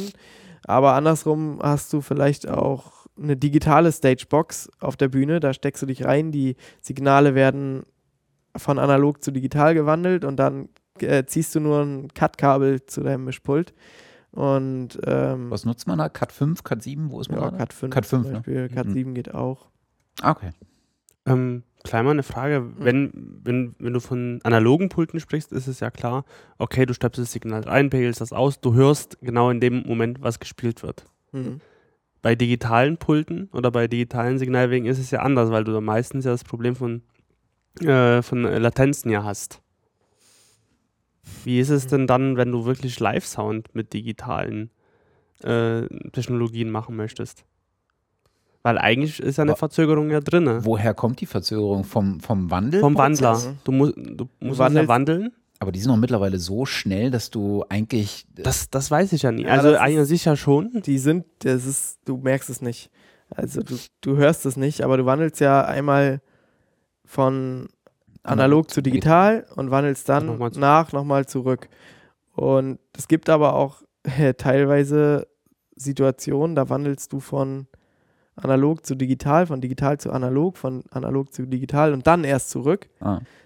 Gibt es auch mal, wenn du zum Beispiel noch irgendwie Effektgerät XY hast, was analog ist, was du richtig geil findest, was du einbinden willst für die Stimme, da musst du halt zweimal wandeln. Also, oder viermal in dem Fall dann. Ja. Ähm, ja, aber du hörst die Latenz eigentlich. Ja, also ich weiß zum Beispiel von, ich bin halt mehr so Studio Ja. und so weiter, aber ich habe halt zum Beispiel so, so geringste Latenzen bei RME zum Beispiel, die zwar jetzt rechnerbasierend mit funktionieren, muss man Mhm. natürlich sagen, die haben so die geringste Latenz liegt glaube ich bei 1,5 Millisekunden Mhm. zum Beispiel für eine Strecke der Wandlung, also drei insgesamt. Zum Beispiel ist es dann noch schneller oder kann man da überhaupt was einstellen? Wahrscheinlich Ich nicht, oder? Mich, nee, ich habe mich. Ja, das ist eine gute Frage. Nee. Aber wenn du selber sagst, aber es du gibt merkst keine es nicht. Verzögerung, dann ist Ja. Alles sehr, sehr gering. Also das Ziel einer äh, funktionierenden Verkabelung von Bühne zu äh, Front of House ist sozusagen so wenig Kabel wie möglich, damit sie einfach nicht doof im Weg rumliegen. Mhm. Ähm, und im Zweifel äh, hast du in irgendeiner Art und Weise eine Weiche auf der Bühne, wo du dann von mehreren Mikrofonen in einen Multicore gehst oder von mehreren äh, Mikrofonen in so einen, äh, in so einen, ähm, in so einen Wandler äh, und dann über ein zentrales Kabel zurückgehst. Genau. Okay, jetzt haben wir sozusagen das Signal auf der Bühne abgenommen und ähm, gehen wir davon aus, dass die Mikrofonierung ganz gut passt. Ähm, und jetzt stehst du hinter deinem Pult äh, und hast alle Signale eingehend ähm, und pegelst dann erstmal und sagen wir mal, du äh, oder anders, äh, es liegen alle Signale an und du siehst, es kommt was. Was wäre denn jetzt der nächste Schritt? Oder vielleicht fangen wir bei der Konsole an. Wenn du die Wahl hast, Mhm. was nimmt man denn da? Na, erstmal wäre die Frage analog oder digital. Mhm. Womit wir wieder beim Religionskrieg wären. Ja. mit, mit, Ja, mit was arbeitest du denn gerne? Erstmal rein persönlich erstmal. Äh, am liebsten habe ich schon ein Digitalpult, weil es ist einfach kompakter, du hast alles da. Äh, ja, alles da, was du brauchst. Bei einem Analogpult ist es halt so, du brauchst halt jedes Gerät extra, zum Beispiel einen Kompressor. Hm. Äh, bei einem Digitalpult hast du in jedem Kanal einen Kompressor, äh, aber bei analog brauchst du halt einen externen Kompressor und wenn du dann da nur vier Kompressorkanäle hast und die hast du jetzt schon belegt, dann hast du halt keinen mehr und das ist halt schlecht. Hm. Ja, und äh, wahrscheinlich ein großer Vorteil ist, dass du bei digital alles dir abspeichern kannst als Ja. Presets und Ja. wieder hochfahren kannst. Was du Genau. natürlich bei analog nie kannst, außer du klebst vielleicht alles fest und berührst es nicht mehr. Ja, ja bei Analog-Setups, da war ja früher gang und gäbe, dass du dir nach deinem Soundcheck die Einstellung entweder fotografierst oder abschreibst. Beziehungsweise, ich kann mich dran erinnern, die ersten, die ersten Konzerte, auf die ich wirklich auch gefahren bin, das war so 95, 96, da waren Digitalpuls noch nicht so wahnsinnig verbreitet, wenn überhaupt. Ich glaube, Luc Besson hatte schon ein digitales Pult damals. Äh, aber er war wahrscheinlich auch einer der wenigen. Äh, und da war es ja so, dass ähm, du oftmals das Problem hattest, dass das Pult eingestellt war auf die Hauptband Mhm. und dass dann einfach die Vorbands zu leiden hatten, weil die Einstellung für sie nicht so wunderbar funktioniert hat. Ne? Das war halt einfach friss oder stirb. Spiel für uns, äh, dann lebt damit, weil du hattest einfach nicht die Zeit oder vielleicht hatten sie auch nicht die Nerven zwischen Vorband und zweiter Vorband und dritte und dann dem Hauptakt sozusagen jedes Mal kleinteilig die äh, die, die Einstellung individuell auf die jeweils spielende Band äh, zu. Das war ja damals, waren das, äh, je nach Bühnengröße ist es wahrscheinlich heute noch so, dass auch die Vorbands teilweise äh, auf dem Equipment der, der richtigen Band spielen müssen. Weil wenn du einfach eine kleine Bühne hast, kannst du das halt nicht machen, dass du dein, dein eigenes kleines Setup auf so Rollcontainer stellst und schie- schiebst halt dein Schlagzeug fertig rein, ähm, sondern musst halt dann irgendwie damit zurechtkommen. Ähm, Aber bei, bei, bei Digitalpulten hast du das ja als, als super Vorteil. Du kannst sozusagen den, den, den Mix individuell für die Band machen und sagst dann einfach, okay, jetzt ist die Band dran, lade ich mir den Preset und äh, die ganzen Motorfader gehen halt an, an ihre Stellen und, und, und genau. äh, muss nicht mehr wahnsinnig viel tun. Wie ist denn das vom Sound her? Weil, äh, ja, jetzt. Du willst nicht nur die, du willst nicht nur Religionskriege hier entfachen, du willst auch noch, äh, ja, ja. Wenn schon, wenn wir bei unserem Podcast beim, über das Thema Sound sprechen, da können wir auch, das müssen wir auch mit beziehen. Ja. Also, weil so analoge Pulte, so wie ich es aus dem Studioalltag kenne, haben ja doch diesen, diesen Vorteil, so zum Beispiel so irgendwie so griffiger zu klingen, sage ich ja. mal, wenn du zum Beispiel äh, Sound äh, drüber laufen lässt oder halt das summierst oder wie auch immer mehr Raumtiefe gibst, bla. Mhm. Wie siehst denn du das im Live-Bereich? Ich glaube, es ist grundsätzlich nicht hörbar für die Konzertbesucher, mhm. aber das ist in der Musikproduktion auch nie. ja. Bei vielen, bei vielen Sachen. Ja, aber da kommt es ja auch auf das Gesamtprodukt am Ende an. So. Wenn du die ganze Zeit schlecht produzierst, dann, also soundtechnisch schlecht, dann ist halt auch das Gesamtprodukt schlecht. Vielleicht, weiß man nicht. Aber so live, ich, also es hört niemand, ob das ein analoges oder ein digitales Pult ist, kann mir keiner erzählen. Aber du hörst, wenn du AB-Vergleiche machst, dann gibt es schon Unterschiede. Also zwischen analog und digital auch. Es gibt Digitalpulte, die klingen gut. Und es gibt Digitalpulte, die klingen weniger gut. Ähm, Hast du einen Favoriten, mit dem du gerne arbeitest? Ja, ja. Äh, äh, mein liebstes Digitalpult ist von Ellen und Hies die GLD, entweder 80 oder 112. Die unterscheiden sich halt in der, nur an der Fader-Anzahl, aber es ist quasi die gleiche Software, die da drauf läuft und äh, von der Bedienung her sind die halt auch gleich. Also die GLD-Serie von Ellen und Hies ist mein favorites Pult. Ja. Ja, die machen auch so ganz, ganz gute kleinere Sachen, 19 Zoll Racks und so. Äh, oder fürs 19 mhm. Zoll Rack. Oder so analoge Konsolen gibt es auch ja. ganz gute. Unter anderem dafür. Ich glaube, mein allererstes Mischpult war ein ganz kleines von denen. So ein mhm. 16-Kanal oder 24-Kanal oder irgendwie sowas äh, analog. Kommen aus England, oder? England, ja. ja. Mhm. Cardiff, glaube ich. Oder Cornwall, weiß nicht. Irgendwo da auf jeden Fall. Die haben auch noch eine andere Digitalpult-Serie iLife, die ist auch super, die ist ähnlich wie die GLD, die ist nur halt alt und nicht so schnell. Und dann gibt es noch die Q-Serie. Also grundsätzlich ist halt die, sind halt die Ellen und Hieß Digitalpulte meine Lieblingspulte. Die Q-Serie, die ist halt kleiner, kompakter, du hast weniger Möglichkeiten als bei der GLD. Aber was du da zum Beispiel hast, du hast da zwei USB-Anschlüsse. An den einen kannst du eine Festplatte dran anschließen und kannst ein Multitrack-Recording machen hm. von jeder Spur. Oder von, von dem anderen USB kannst du halt direkt mit deinem PC verbinden und in deine DAW einbinden, also zum Beispiel in Pro Tools oder so, und die gibt es halt als 16er, 24er oder 32er Pult und kannst halt jede Spur einzeln gleich mitschneiden. Na, schon das cool. Ist cool. Das ist richtig geil und vor allen Dingen sind die günstig. Ja. Ich meine, das hat sich natürlich auch extrem gewandelt. Ne? Also früher so äh, alles, was so vor Ende der 90er Jahre, bevor auch die ersten Digitalpulte so ein bisschen salonfähig wurden und vor allen Dingen finanzierbar für Clubs und, und Konzertveranstalter und sowas, da war halt, hattest du halt immer das Problem, Du konntest halt eine Summe rausschmeißen und dann war es ein netter Konzertmitschnitt.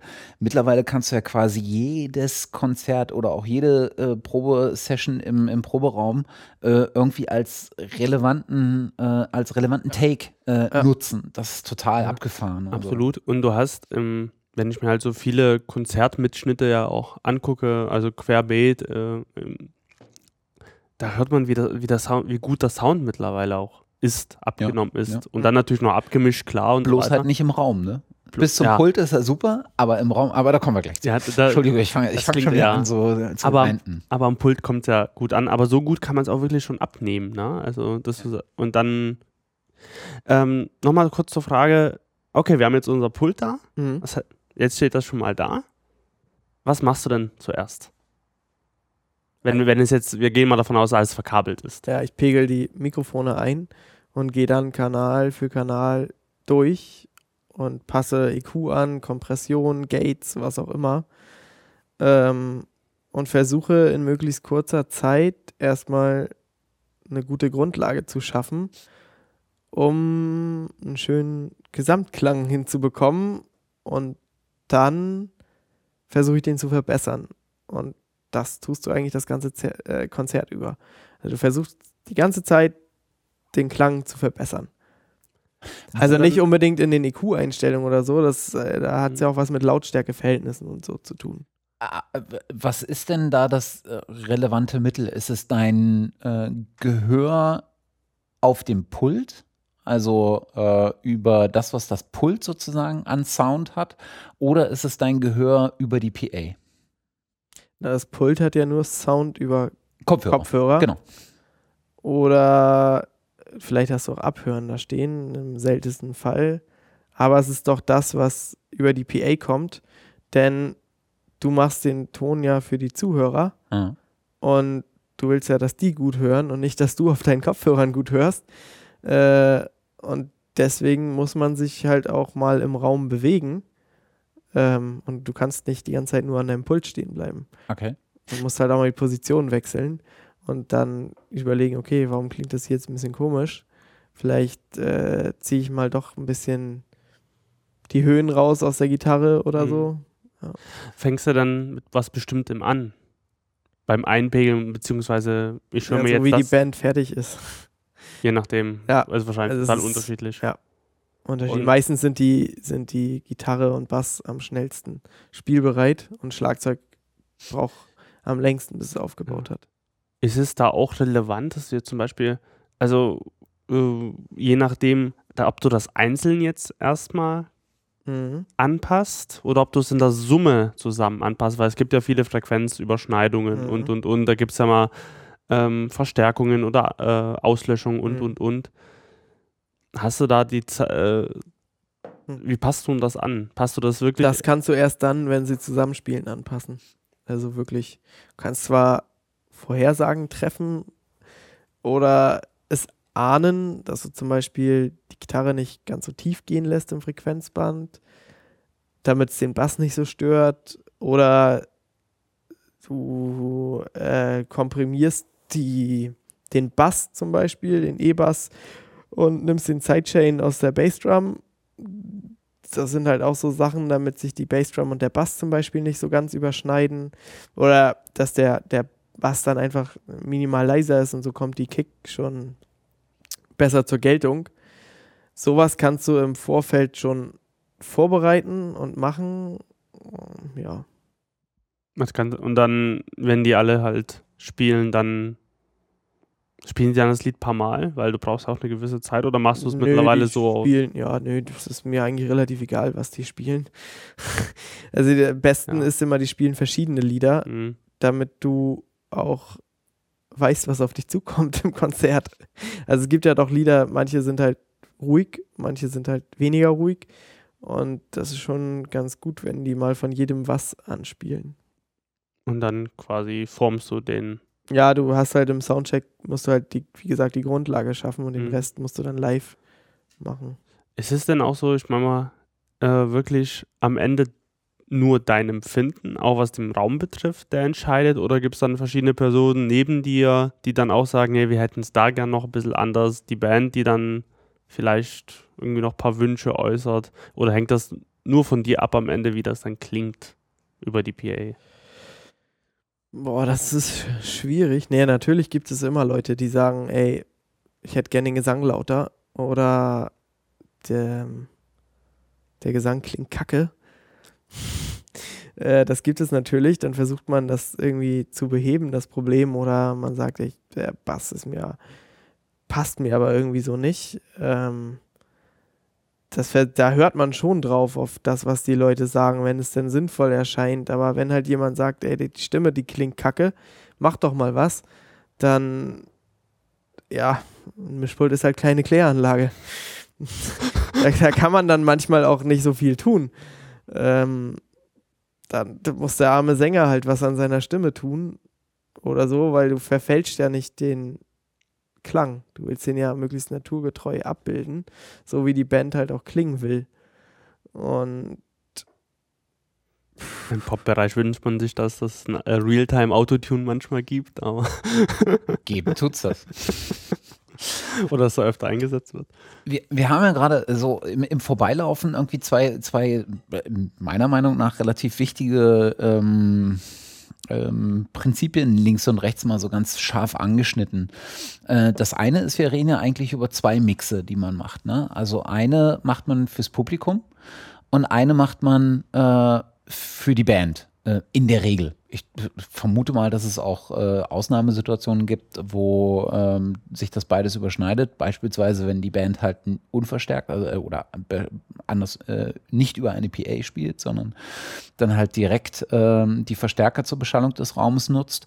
Ähm, aber das sind ja zwei verschiedene Arten von, von Mixen, die du machst. Ne? Also du versuchst dem Publikum sozusagen den kompletten schönen, das komplette schöne Klangerlebnis dieser Band äh, zu bereiten. Aber du versuchst gleichzeitig den Musikern den für sie angenehmen Mix äh, ähm, zur Verfügung zu stellen. Also äh, auf der Bühne den Sound zu haben, der sie in die Lage versetzt, ihr Instrument in äh, Vereinigung mit allen anderen Instrumenten auch mhm. wirklich perfekt zu spielen. Okay, das heißt, wir reden jetzt ja vom FOH-Sound und vom Monitor-Sound. Genau, genau. Macht ihr das, äh, gibt, sind das zwei Personen, die dafür zuständig sind oder ist das ähm, einer? Im besten Fall sind es zwei. Sieht man auf großen Konzerten. Ne? Genau, also das so sieht man da ganz oft, dass auf der Bühne rechts oder links noch ein Mensch hinter einem Mischpult steht. Hm. Der macht tatsächlich nur den Monitor-Sound und den macht er nur für die Band. Ähm, aber äh, in kleineren Situationen, da machst du halt auch Monitor aus der Front, nennt man das dann. Ähm, da gibst du halt, stellst du halt vorne die Monitore ein. Ähm, da ist es dann auch relativ schwierig, während des Konzertes zu reagieren. Das muss man dann im Soundcheck schon relativ gut machen. Aber die meisten Bands, die auch professionell sind, die wissen, was sie brauchen und können das dann ganz gut einschätzen und ansagen. So, ja, einmal Grundset Schlagzeug und dann den Gesang relativ laut, Gitarre ein bisschen und können dann sagen, okay, jetzt brauche ich die Gitarre, muss ein bisschen lauter oder alles ein bisschen äh, lauter zum Beispiel oder macht meinen Gesang ein bisschen leiser, dann kann ich, kann ich selber alles noch ein bisschen lauter machen, wenn die zum Beispiel mit in ihr spielen. Ja. Ähm, ja, das machst du ja aber wenig im Live. Im Live hast du halt nur die Chance, das, das sieht man ja ab und zu nochmal oder hört das viel mehr, dass zum Beispiel der Gitarrist sagt, ich brauche mehr Gesang auf dem Monitor. Das kommt ja mal vor bei Live-Konzerten und dann reagierst du da, aber du machst während des Konzerts selber eigentlich nichts mehr am Monitor-Sound, es sei denn, du hast Feedback-Probleme. Oh, zum Beispiel entsteht da beim Sänger eine Rückkopplung, weil der ständig das Mikro relativ dicht an, die, an den Monitor äh, ranführt, dann kann es halt auch mal sein, dass du das Mikro ein bisschen leiser machst auf dem Monitor, damit es nicht mehr so schnell fiebt. Und das merkt er dann meist auch gar nicht. Mhm. Also vielleicht schon, aber ja. Wie ist denn das? Bei digitalen Pulten hast du ja die Möglichkeit, rein theoretisch, dass du sagst, wenn du jetzt sechs, sechs Musiker hast zum Beispiel, also sechs Monitor, Stereo-Monitor-Ausgänge, mhm. dass du jeden Jahr einen individuellen Mix geben könntest. Mhm. In, also einen Monitor-Mix, mhm. wie es ja im Studio zum Beispiel ja gemacht wird. Mhm. Macht, macht man das dann auch bei großen Veranstaltungen, dass man sagt, okay, wir haben jetzt wirklich äh, zwei Personen, die eine, äh, die eine Person kümmert sich um FOH, die andere um den Monitor-Mix, ja. Dass da wirklich jeder machst, Musiker auch nochmal seinen eigenen Du machst immer für, ja, das ist auch wieder eine Frage des Geldes und äh, ja, des Geldes letztendlich. Wie viel möchte der Mensch, der erst alles bezahlen muss, bezahlen für Lautsprecher? Also wie viele Lautsprecherboxen stellt er zur Verfügung? Kann ja sein, dass der sind fünf Musiker, der stellt fünf Lautsprecherboxen zur Verfügung, aber ja, dann fehlen ihm die letzten Euros für noch einen weiteren Verstärker und du kannst aber hast aber nur vier Wege. Dann mhm. muss ich halt irgendwer einen Monitorweg teilen, aber in der Regel ist es so, dass du äh, doch für jeden Musiker einen eigenen Monitorweg hast. Also es ist im Bestfall so, weil dann kann halt jeder das auf seinem Monitor hören, was er hören möchte. Und ja, das ist, klingt aber, glaube ich, auch ein bisschen komplizierter, als es letztendlich ist mit den meisten Bands. Also es gibt echt, die meisten Bands sind relativ entspannt, was den Monitor-Sound anbelangt. Wenn ich so zurück überlege, ja, eigentlich schon. Die meisten sind relativ entspannt, äh, ja, aber ich kriege halt auch oftmals nicht so viel mit, weil wenn du, sobald die Con Location ein bisschen größer ist oder die Band ein bisschen größer ist, dann hast du mit dem Monitor auch nichts mehr zu tun am FOH, weil dann macht mhm. das ein Monitormann. Mhm. Ähm, und der kann halt die ganze Zeit auf die Wünsche der Bands halt eingehen. Mhm. Und der kann halt auch während des Konzertes in den Mix reinhören, in den Monitor-Mix vom Bassisten zum Beispiel und stellt dann fest, okay, äh, es äh, klingt ja grausam und so kann er das gar nicht geil finden. Du entwickelst halt auch irgendwann ein Gespür dafür, mhm. wenn du halt einen Monitor machst, nur was die halt cool finden und was nicht und kannst dann während der Show halt auch eingreifen, aber die Chance hast du, wenn du FOH machst, eigentlich nicht wirklich in die Monitorwege reinzuhören. Mhm. Kriegt dann der FOH, äh, der Monitor-Mensch quasi dann auch digital das Signal und speist es dann in seinem Pult? Mhm. Oder gibt es da wieder so ein Multicore von FOH? Das ist zu dem oder ist auch unterschiedlich wahrscheinlich? Ist unterschiedlich. Also ich habe jetzt gerade eine Veranstaltung geplant, da haben wir ein Digitalpult, splitten aber alle Signale analog an der Bühne, um die an ein anderes Monitorpult zu geben, weil das bringt der Künstler mit und der ist der Meinung, die müssten das analog gesplittet haben. Ähm, ja, damit halt da wenig Fehler auftreten oder keine Fehler auftreten, warum auch immer, bei digital halt auch nicht, aber du kannst es auch digital splitten und kannst zum Beispiel die, also zum Beispiel hast du ein Setup aus, aus, aus ja, kannst du mit jedem Pult, ist egal welches Pult du hast, hast du ein Setup, gibst die Signale einmal rein in, in dein Digitalpult, in dein FOH-Pult und von da aus zum Beispiel über Madi oder über Dante mhm. äh, ans Monitorpult. Das ist gar kein Problem und da kannst du da auch Pulte verschiedener Hersteller miteinander kombinieren. Es gibt halt auch Pulte, die sind als Live-Pult gut, also für die Front, als FOH, aber die sind halt als Monitorpult richtig gut. Und da gibt es auch halt mal Situationen, wo verschiedene Hersteller kombiniert werden. Und das ist halt über Madi und Dante und so möglich.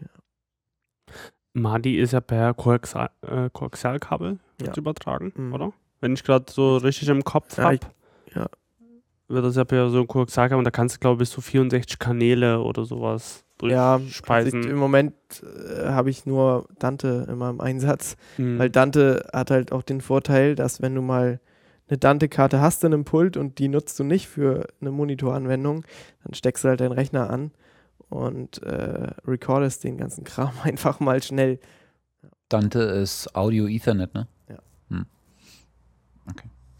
Ähm, das andere, was wir vor, vorhin schon so äh, ganz kurz angeschnitten hatten, ist sozusagen die, äh, der Einfluss der Räumlichkeit auf das, was du da an Mix für die, äh, für die Zuschauer, fürs Auditorium sozusagen äh, bereitstellen musst. Und da äh, reden wir über sowohl unterschiedliche Räume, ob es jetzt ein kleiner Club ist, ob es eine große Halle ist, ob es vielleicht eine Kirche ist oder irgendwie sowas, die halt eigene raumakustische Eigenschaften mitbringen. Was mich vor allen Dingen aber interessieren wär, äh, würde, ist auch der Unterschied zwischen äh, In- und Outdoor-Situationen. Weil ich denke mal, da kommen noch gänzlich unterschiedliche Einflussfaktoren äh, eine Rolle. Also ja, natürlich. Also jeder Raum, der klingt natürlich anders. Manche hallen mehr, manche weniger.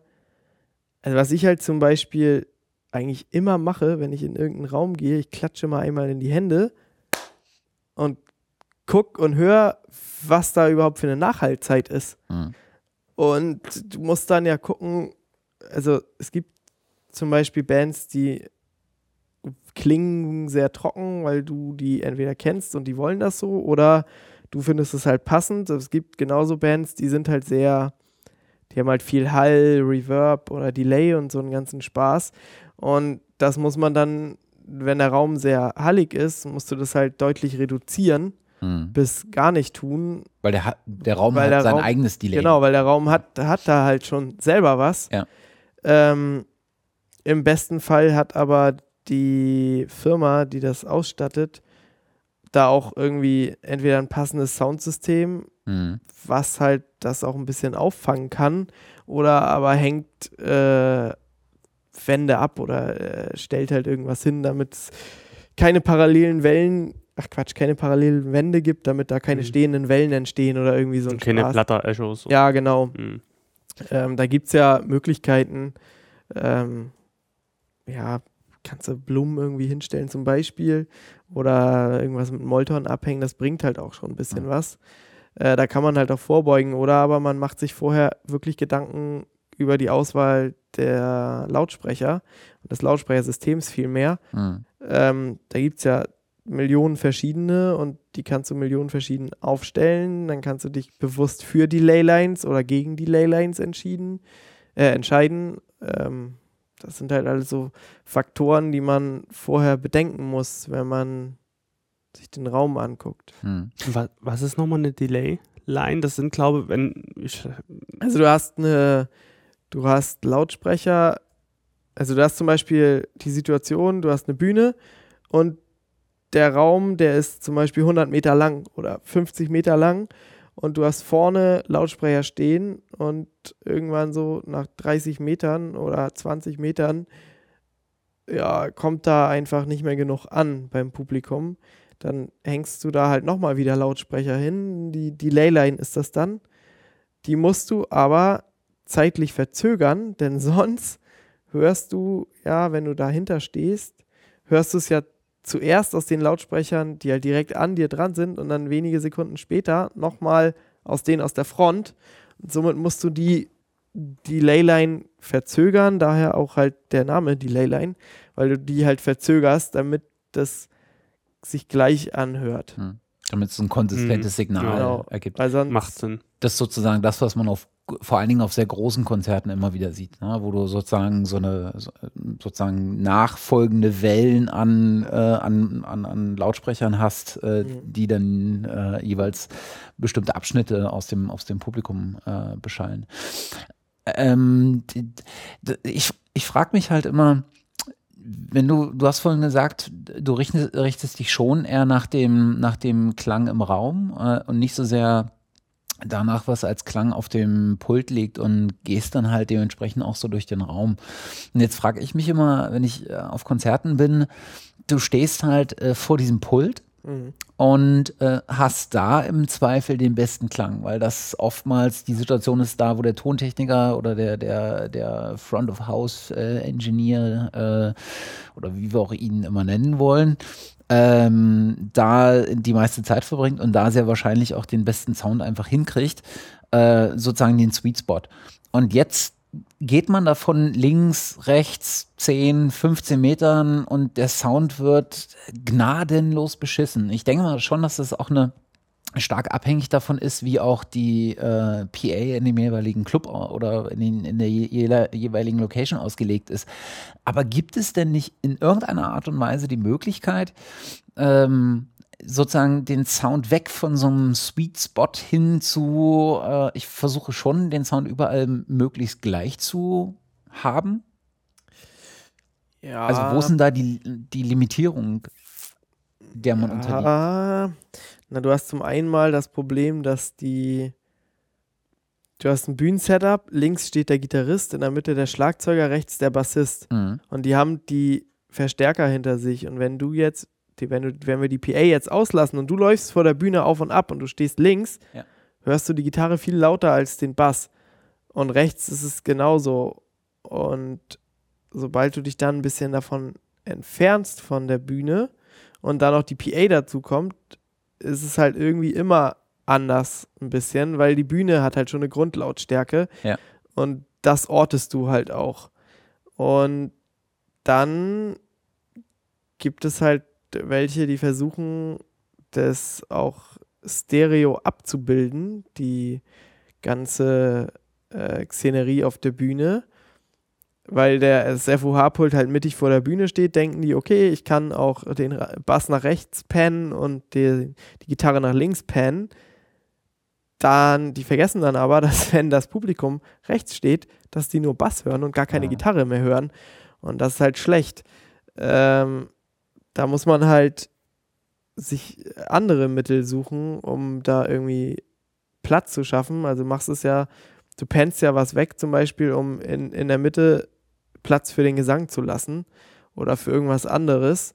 Ähm, aber es gibt halt ja auch noch andere Mittel und Wege, in der Mitte Platz zu schaffen, damit nicht alles übereinander liegt, sondern damit es schon breiteres, also breiter klingt und fetter klingt, aber Differenzierter gleichzeitig. genau differenzierter und du aber nicht, wenn du äh, auf der einen Seite stehst, das andere nicht mehr hörst. So, es ist halt keine CD-Produktion. Wenn du da CD auf Kopfhörern hörst und mal den einen rausnimmst, dann fehlt vielleicht manchmal auch sogar ein Teil vom Instrument. Ja. Das kann halt sein, das ist da ja auch gang und gäbe, das soll ja auch so sein, aber live ist es halt blöd, weil du kannst als Mensch nicht überall stehen. Und da muss man halt ein gutes Mittelmaß finden.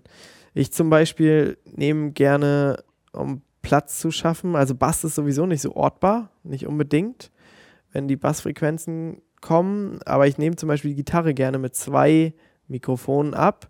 Nicht einfach aus dem Grund, dass die verschieden klingen, sondern ich penne die einfach leicht auseinander. Das heißt, das eine Mikrofon liegt mehr rechts, das andere mehr links. So habe ich aber trotzdem überall ein gleich lautes Gitarrensignal und ein gleiches, aber ich schaffe in der Mitte Platz Mhm. für den Gesang zum Beispiel. Mhm. Und das sind halt so Sachen, die kann man halt machen. Und es ist, du merkst es auch nicht, wenn du die Bassdrum minimal nach links pannst, damit die nicht genau in der Mitte ist wie der Gesang. Das merk, merkst du einfach nicht wirklich. Ja. Und das sind so Sachen, die man halt machen kann. Muss man aber auch ausprobieren und vor allen Dingen auch wissen. Mhm. Ähm, irgendwer muss einem halt das auch mal sagen als Tipp. Es gibt bestimmt auch noch diverse andere Dinge, die ich auch nicht weiß, die man machen kann, um einen cooleren Klang zu kriegen. Da hat auch jeder seine Eigenarten. Genauso kann man halt auch Parallelkompressionen einsetzen oder halt so einen Spaß. Ähm, da muss halt jeder für sich irgendwie einen Mittelweg finden, was er ganz cool findet und wie er glaubt, einen guten Klang hinzubekommen. Nur ich glaube, man muss halt irgendwie weg davon, ähm, man muss halt weg von dem Gedanken, man würde die PA durch Kopfhörer ersetzen und möchte eine CD hören. Mhm. Weil das äh, wird für die Zuhörer nichts. Mhm. Ähm, hätten wir noch eine Frage? Ich meine, wir reden ja jetzt eigentlich mehr von einem Stereo-Setup, Mhm. ähm, wo wir Lautsprecher links und rechts haben und dann mit Delay-Lines halt äh, multipliziert. Ähm, ich kenne das zum Beispiel durch äh, Schiller, durch den äh, Künstler so, dass äh, der zum Beispiel auch ganz oft ein Surround-Setup hat für seine Konzerte.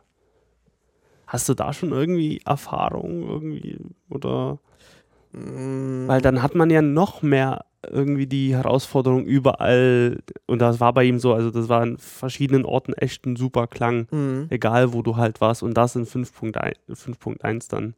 Ja, nee, 5.2. Surround machst du, äh, so habe ich bei Live noch nicht erlebt, weil das halt, äh, ich, ich würde mal vermuten, dass es du im Gehirn, also du, du guckst ja, du siehst ja, was auf der Bühne Mhm. passiert, passiert und du versuchst dann, das ja auch zuzuordnen zu dem, was du hörst. Und wenn du siehst, dass vor dir jemand ins Mikrofon spricht, aber die Stimme von hinter dir kommt, dann ist da irgendwas nicht ganz richtig im Kopf. Und äh, deswegen habe ich das so noch nicht erlebt. Ähm, es gibt aber so Vierpunktbeschallungen durchaus äh, bei elektronischer Musik, auch da bei Live-Acts. Ja, Ähm, so Wel Wellenfeldsynthese. Genau. Äh, die Clubs, die sowas nutzen, äh, hier in Berlin, das Tresor Ja. Ja. ist da vor vielen Jahren drauf umgestiegen, wo du sozusagen überall nahezu garantieren kannst, dass dasselbe Klangerlebnis da ist. Ja. Tatsächlich, egal wo du stehst im Raum. Genau, das, das geht halt, aber ich pff, ist so eine, eine klassische Rockband klingt nicht Ja. darüber. Das würde ich halt einfach mal so pauschal in den Raum stellen. Das wird halt echt schwierig und vor allen Dingen auch komisch für den Zuhörer. Also stelle ich mir Ja. jedenfalls so vor. Aber elektronischer Musik, es ist halt, ja, finde ich, ist gar kein Hast- Problem. Da hast du auch gar keine klassische Einordnung, wo was klingen soll. Ich meine mal, da kannst du alles durch den Raum schicken, außer Gesang. Ne? Das Ja. ist ja dann doch nur irgendwie ein Instrument. Oder äh, wenn man es als Instrument bezeichnet, das in der Ja, Mitte ja, klar. verordnet wird. Aber letztendlich ist dieses links-rechts auch nur eine Gewöhnungssache für den Zuhörer. Auch für eine Rock, Band, sage ich mal, oder für akustische Musik, dass man sich irgendwie auf diese zwei Boxen, mhm. da es ja doch relativ einfach verordnenbar ist, wenn man sich als so eine Halbkugel das Ganze vorstellt, mhm. ausgehend von einem selber, wo befindet sich jedes so Instrument. Ja. Stimmt. Du hast, du hast aber Festivals, Outdoor-Festivals schon gemacht, wenn ich das richtig ja. gesehen habe. Da kommt ja nochmal eine ganz andere Dimension dazu, nämlich äh, sozusagen, dir fehlt eine, äh, eine ähm, Rückschallwand, nämlich mhm. oftmals hast du gerade auf so Festivals, die auf natürlichem Boden stattfinden, hast ja wesentlich weniger äh, Echo äh, von unten.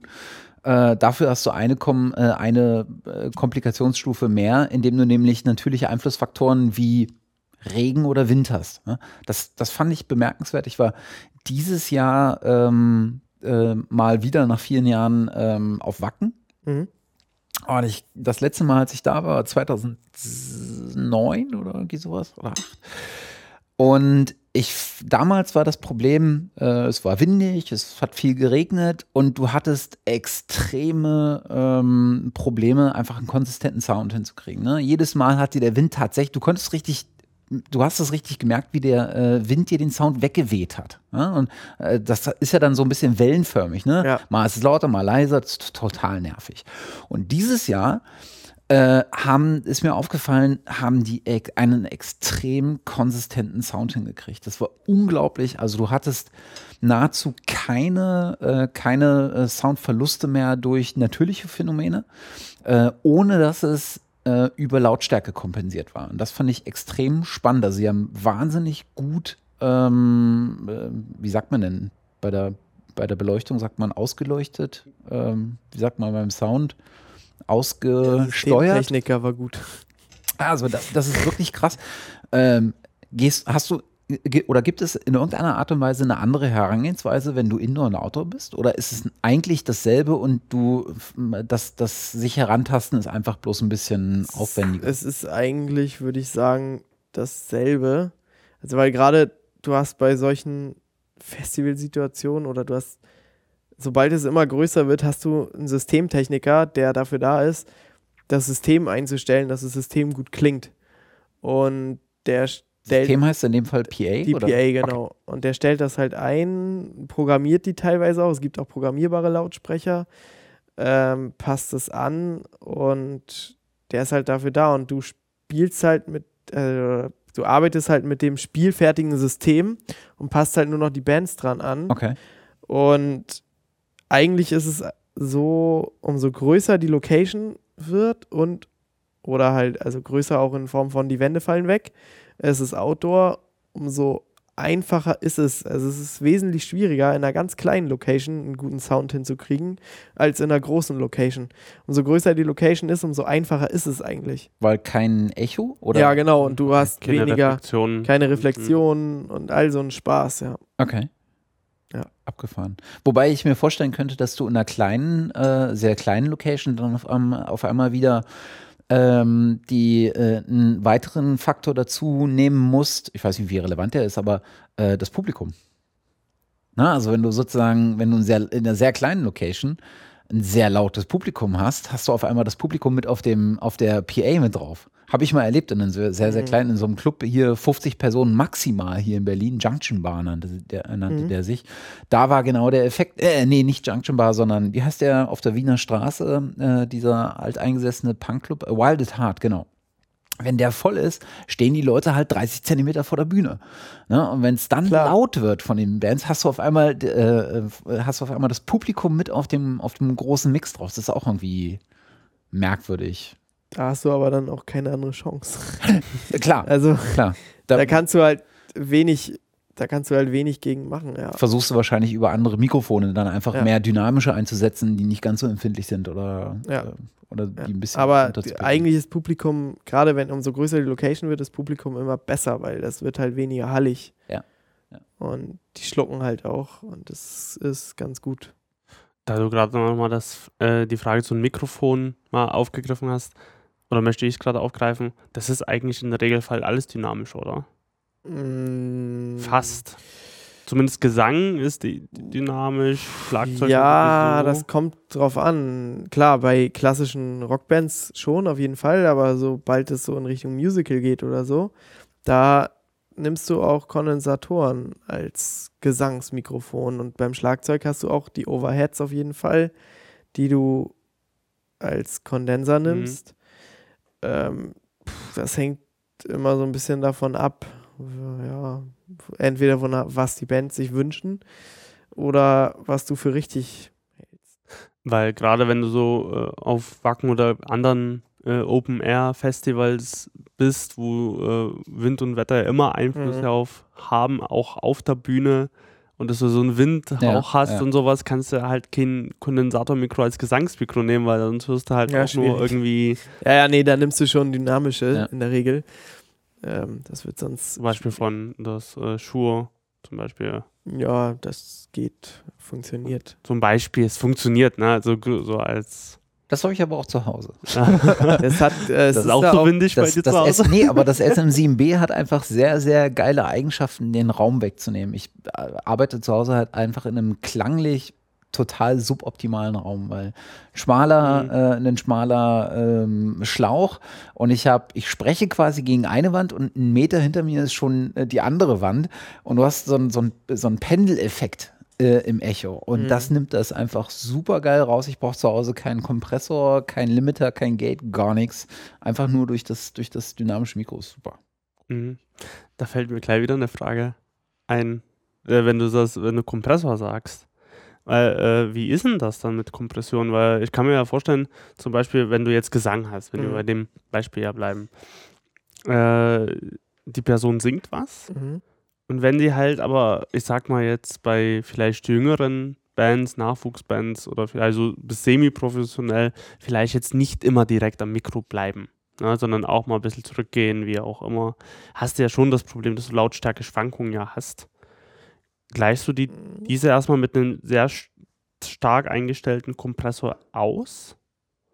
Oder komprimierst du allgemein wenig? Boah, das kann man so pauschal nicht sagen. Es gibt aber Situationen, wo man sich bewusst dafür entscheidet, lieber den Finger am Fader zu halten die ganze Zeit und zu reagieren. Ähm, es kommt halt immer so ein bisschen drauf an, was man erreichen will durch den Klang, aber es ist natürlich einfach, schnell zu kompressieren. Ähm, ja, es ist Und das ist Geschmackssache jetzt. ja, ist auch, bei Geschmackssache, vielen, ja. bei vielen Sachen. Dann von dir zu sagen, okay, wie, wie finde ich es jetzt schön? Ja, auf jeden Fall. Manchmal willst du ja auch viel Dynamik haben. Ja, ja klar. Aber gerade bei so, ähm, sag ich mal, so, so Punkrock, Metal-Sachen zum Beispiel, ist da, so viel Dynamik ist ja da nie. Da ist ganz erhebliche Dynamik. Ich bitte dich. Ja, Gerade bei Ja, ja. Punkrock. Ja, bei Punkrock, aber bei, bei Metal kommt ja drauf an. Da Oh, Bonnie, du tust da eine Schlangengrube auf. Nein, Quatsch. ich sag ja nie, dass es bei, bei elektronischer Musik mehr Dynamik ist. Da ist keine Dynamik. Nein, Quatsch. elektronische Musik ist auch sehr toll. Ja, absolut, absolut.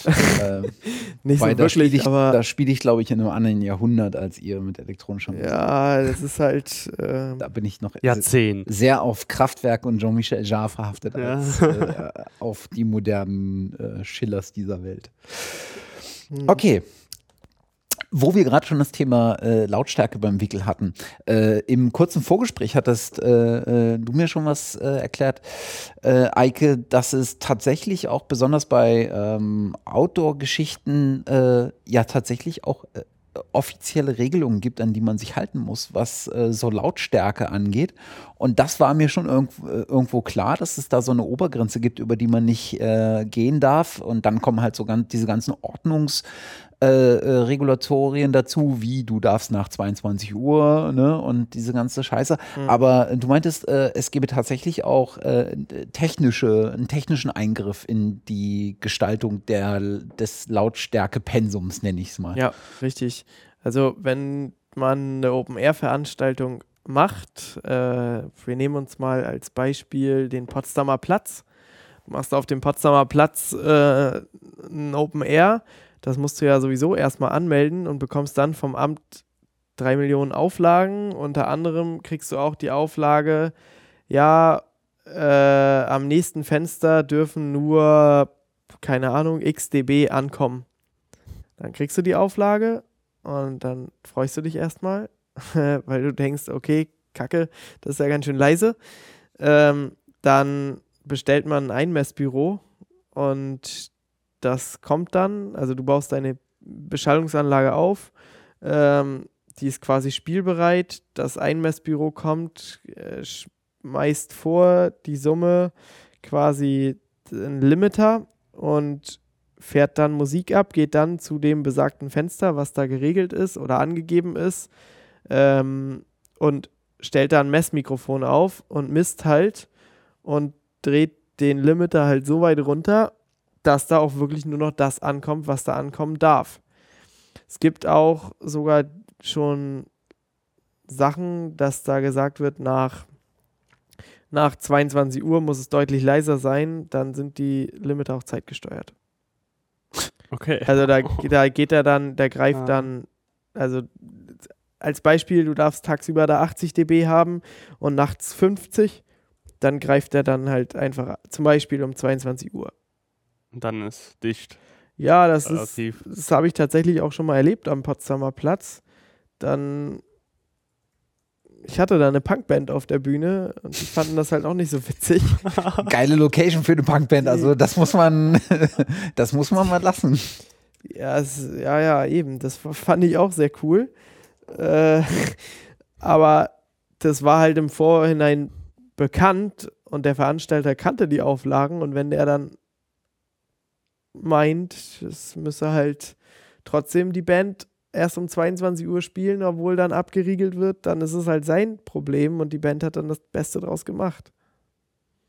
Ja. So. Wie- was, wie- was ich, wir, wir, äh, wir werden noch mal äh, Ah, krass. Ich habe hier gerade die ähm, vom Umwelt, vom österreichischen Umweltbundesamt, die Lernschutzrichtlinie für Veranstaltungen. Und da ist so ein Passus drin, was mir auch gar nicht klar war, ähm, dass es ähm, sich ja auch äh, danach richtet, wie lang die Veranstaltung ist. Ja. Und tatsächlich sind die äh, DB-Zahlen äh, mit wachsender Veranstaltungslänge werden die geringer. Genau. Das ist Das ist echt krass. Ja, das ist ja auch so, du kannst, äh, ich, ich kenne die genauen Zahlen gerade nicht, aber wenn du zum Beispiel eine Stunde 100 dB hörst, ist es genauso schlimm, als wenn du drei Stunden äh, 95 dB Mhm. hörst. Und deswegen äh, sinkt die Zahl halt auch mit der Länge der Veranstaltungsdauer. Ja. Ähm, wie ist denn das bei Indoor-Veranstaltungen? Also wir, jetzt haben wir bei Fest oder Mhm. ich sag mal jetzt, das ist ja so, so Festival der Auflage, hast du ja Mhm. auch vorhin äh, erwähnt. Oder auch bei so einer Open-Air-Geschichte, dass da halt das Einmessbüro kommt. Ja. Wie ist denn das, wenn ich jetzt zum Beispiel einen Club besitzen würde, als Clubbetreiber mit für den Club auch Auflagen vom Amt, die du erfüllen musst. Das kann theoretisch auch mal kontrolliert werden. Wird aber kaum wahrscheinlich gemacht. Also ich habe es ganz, ganz oft erlebt. Äh, Ja, zum Beispiel, dass ein Video, also irgendeine größere Veranstaltung mit Livestream und so, äh, Video aufgezeichnet. Sobald die Kameras aus waren, dann wurde dann nochmal locker 10 dB draufgepackt, zum Beispiel. Die- und genau die, also die Clubs, die sind halt auch laut und ich, die machen es halt einfach. Also ja, bis halt einer kommt und Ja. wahrscheinlich mal den Zeigefinger hebt, oder?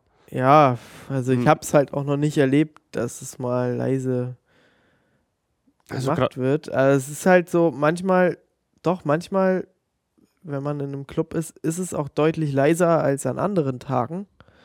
Das kann schon mal vorkommen. Aber grundsätzlich haben die halt auch Auflagen, die sie einhalten müssen. Also ich kenne es halt nur so von, von vielen elektronischen Sachen, die ich benutzt habe. Also da war von, ich stehe vor der Box und es ist echt verdammt leise, bis Mhm. ich stehe äh, 20 Meter weit weg von der P PA und ich habe fünf Tage nach der Veranstaltung immer noch ein Fiepen Mhm.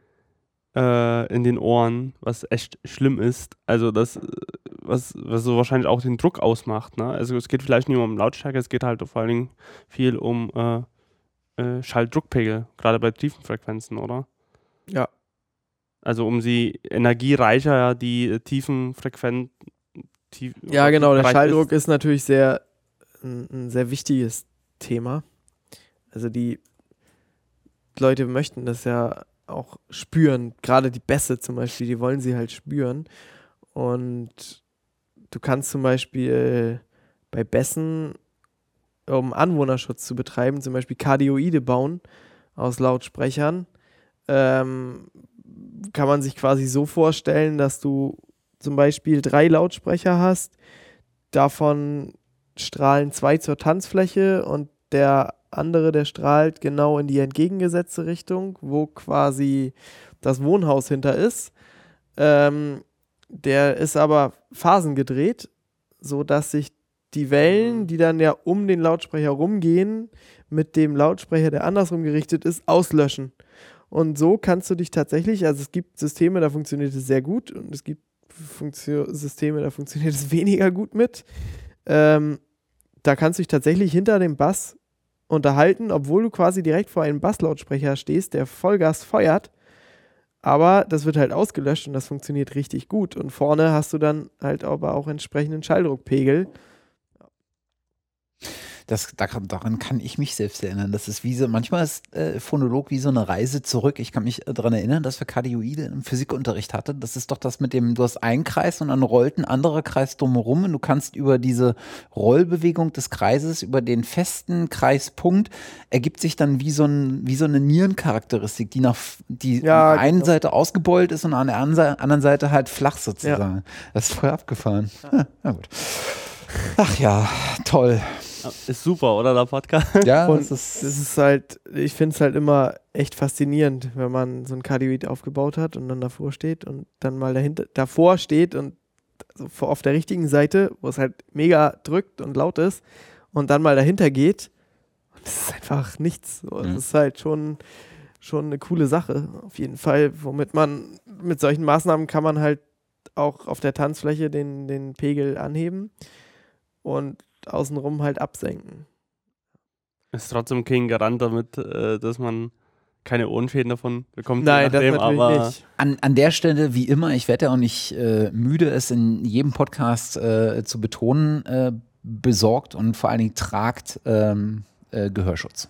absolut. Mhm. Also wenn ihr kein Geld ausgeben wollt, dann tragt Gehörschutz von äh, in, in so, äh, in so Einsteigervarianten gibt es diverse Sachen. Ähm, Alpine hat so ein Music Safe Pro Das ist super. äh, wo du über Filter gehen kannst. Ähm, aber ich rate euch, äh, weil das habe ich jetzt gemacht, ähm, ich bin zum Gehör, äh, nee, Hörgeräteakustiker gegangen und habe mir äh, richtig äh, Gehörschutz anpassen lassen.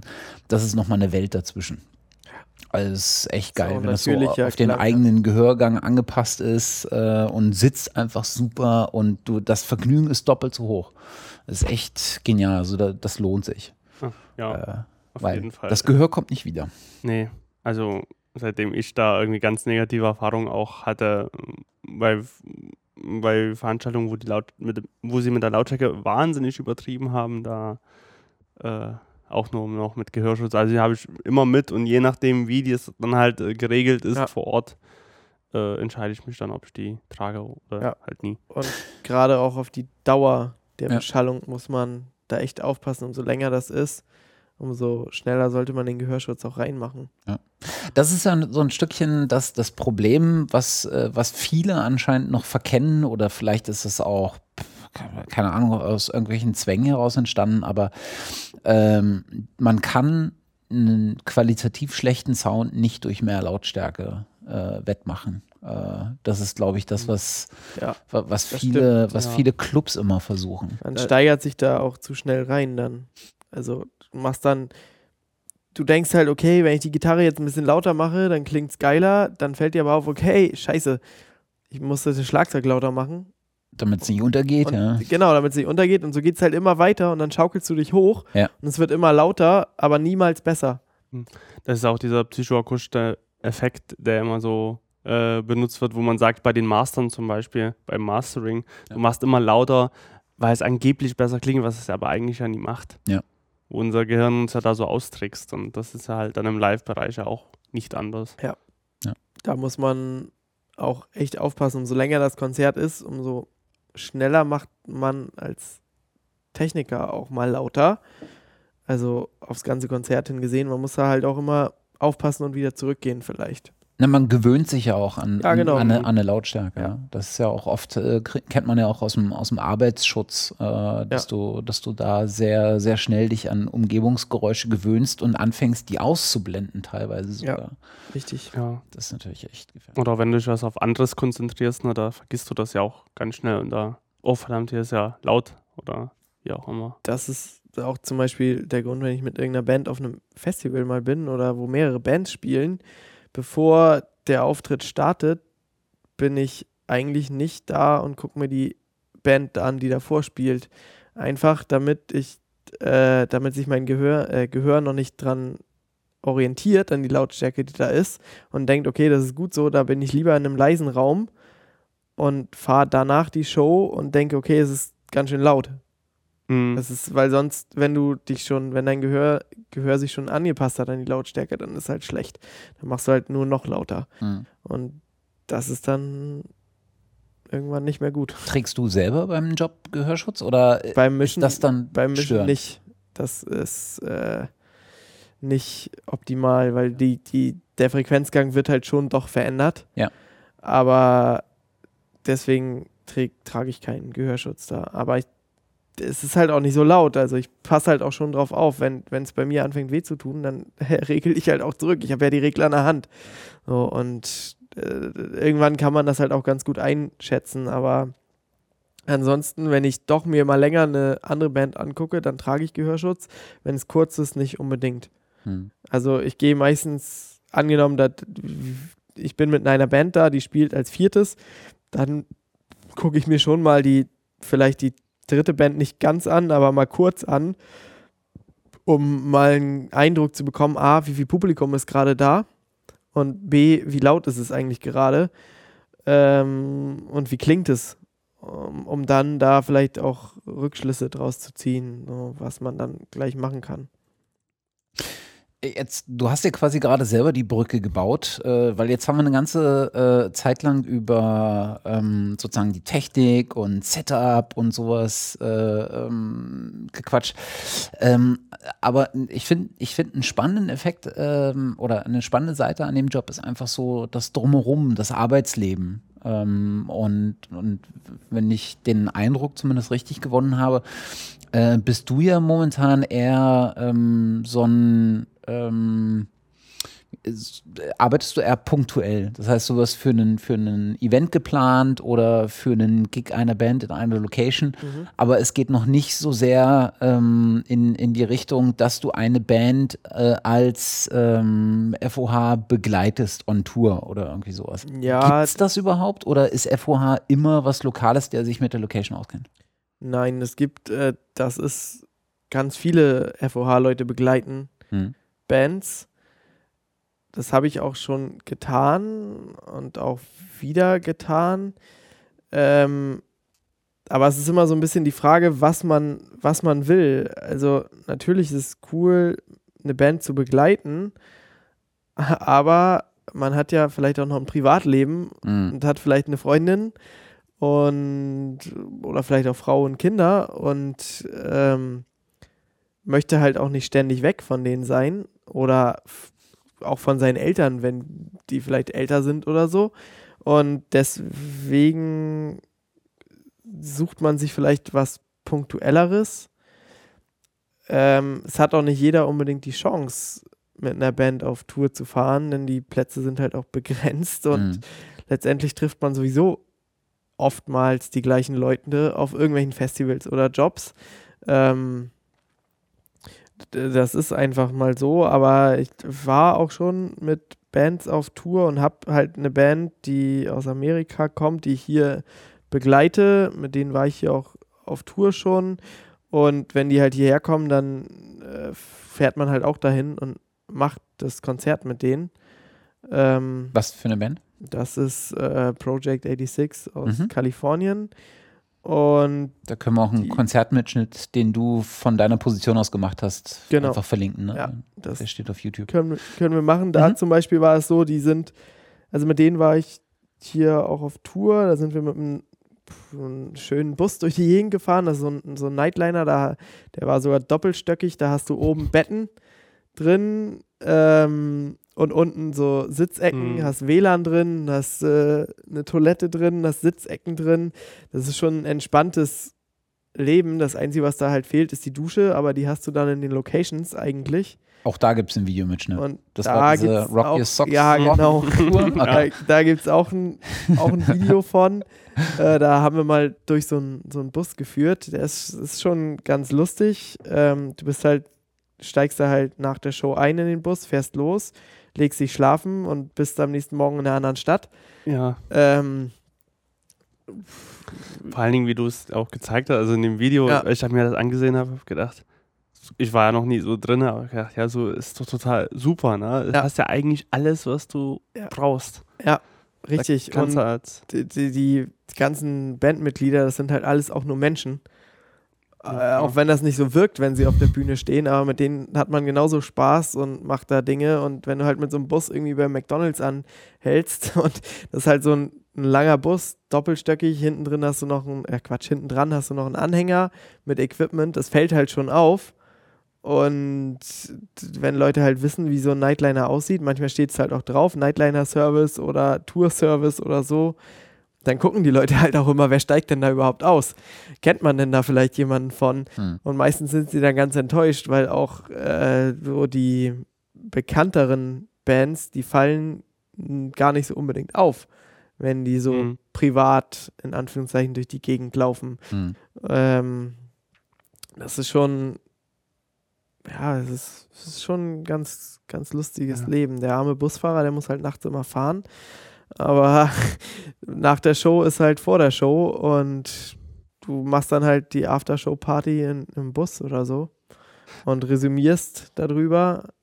Das ist halt, ja, wie,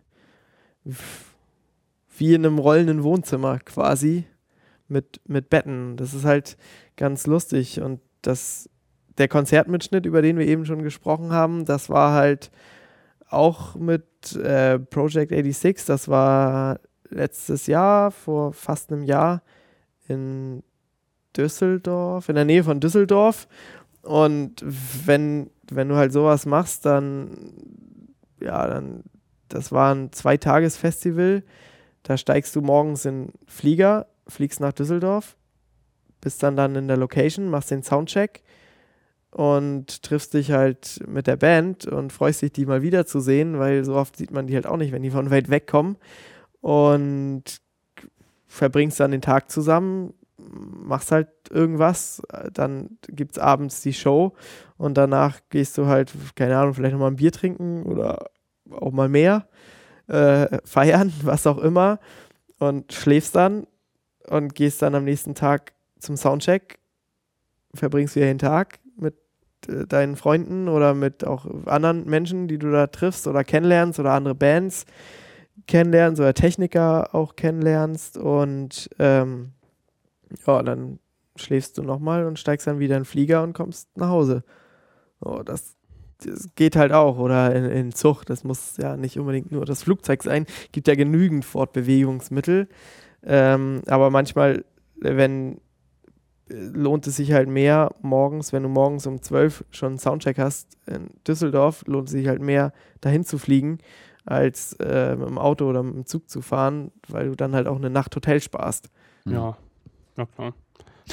Vor allen Dingen bei äh, heutzutage Budgets zum Teil halt auch. Ja, ja, richtig, richtig. Man hat ja nie, meistens ja nie die Möglichkeit, so, ein Riesenbudget, oder hast du gar nicht dieses Riesenbudget Ja. da, Richtig. die ja auch Da muss man halt gucken, einen, einen guten Preis-Leistungs-Mittelweg finden, weil irgendwer muss das halt auch immer alles bezahlen. Wie bereitest du dich denn dann auf Jobs vor? Also nehmen wir, nehmen wir nochmal das Beispiel von ganz am Anfang. Äh, ich bin eine Band, will einen kleinen Gig spielen ähm, und äh, weiß halt, dass ich, äh, dass ich eine Location habe äh, und brauche jetzt halt noch einen, äh, jemanden fürs äh, FOH. Mhm. Äh, ich frage dich an ähm, und wie gehst du mit meiner Anfrage um? Also wonach entscheidet sich das? Sicherlich nach deinem Terminplan als erstes, aber davon mal abgesehen, also äh, sagen wir mal, du, du findest mich so sympathisch und äh, hast doch noch Zeit. Ähm, was sind die Dinge, die du sozusagen im Kopf durchgehst, äh, um für dich die Entscheidung zu treffen, wie du den, äh, wie du an den Job rangehst? Du, äh, ganz am Anfang hattest du schon mal was von Stage Rider gesagt. Also ich habe mhm. dir auch mhm. eine Liste gegeben, was für eine Instrumentierung ich habe, was für eine Mikrofonierung ich im besten Fall brauche. Äh, was sind andere Dinge? Beschäftigst du dich mit meiner Musik und der Location oder spielen noch andere Faktoren eine Rolle? Ja, meistens, wenn ich die Bands im Vorfeld kenne, gucke ich mir die doch schon mal an. Mhm. Also, damit ich zumindest ungefähre Ahnung habe, was die überhaupt für Musik machen. Ähm, das auf jeden Fall. Dann versuche ich herauszufinden, was da tatsächlich an Technik vor Ort ist. Ähm, also unabhängig von der Band, sondern die Location. Ja, genau. Und gucke mir halt auch was, genau, ich gucke mir an, was die Band sich wünscht und gucke mir dann an, was die Location hat. Also ich war zum Beispiel letztens mit einer Band, die ich aber schon kannte, die habe ich schon ein paar Mal gemacht. Ähm, die haben mich halt angefragt und ich wusste halt, okay, es ist die Band und es ist ähm, Lido. Ich kannte das Lido nicht vorher.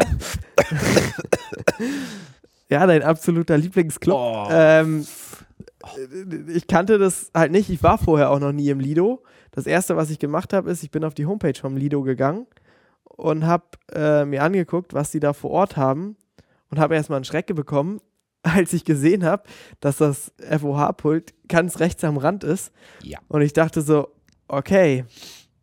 Hm.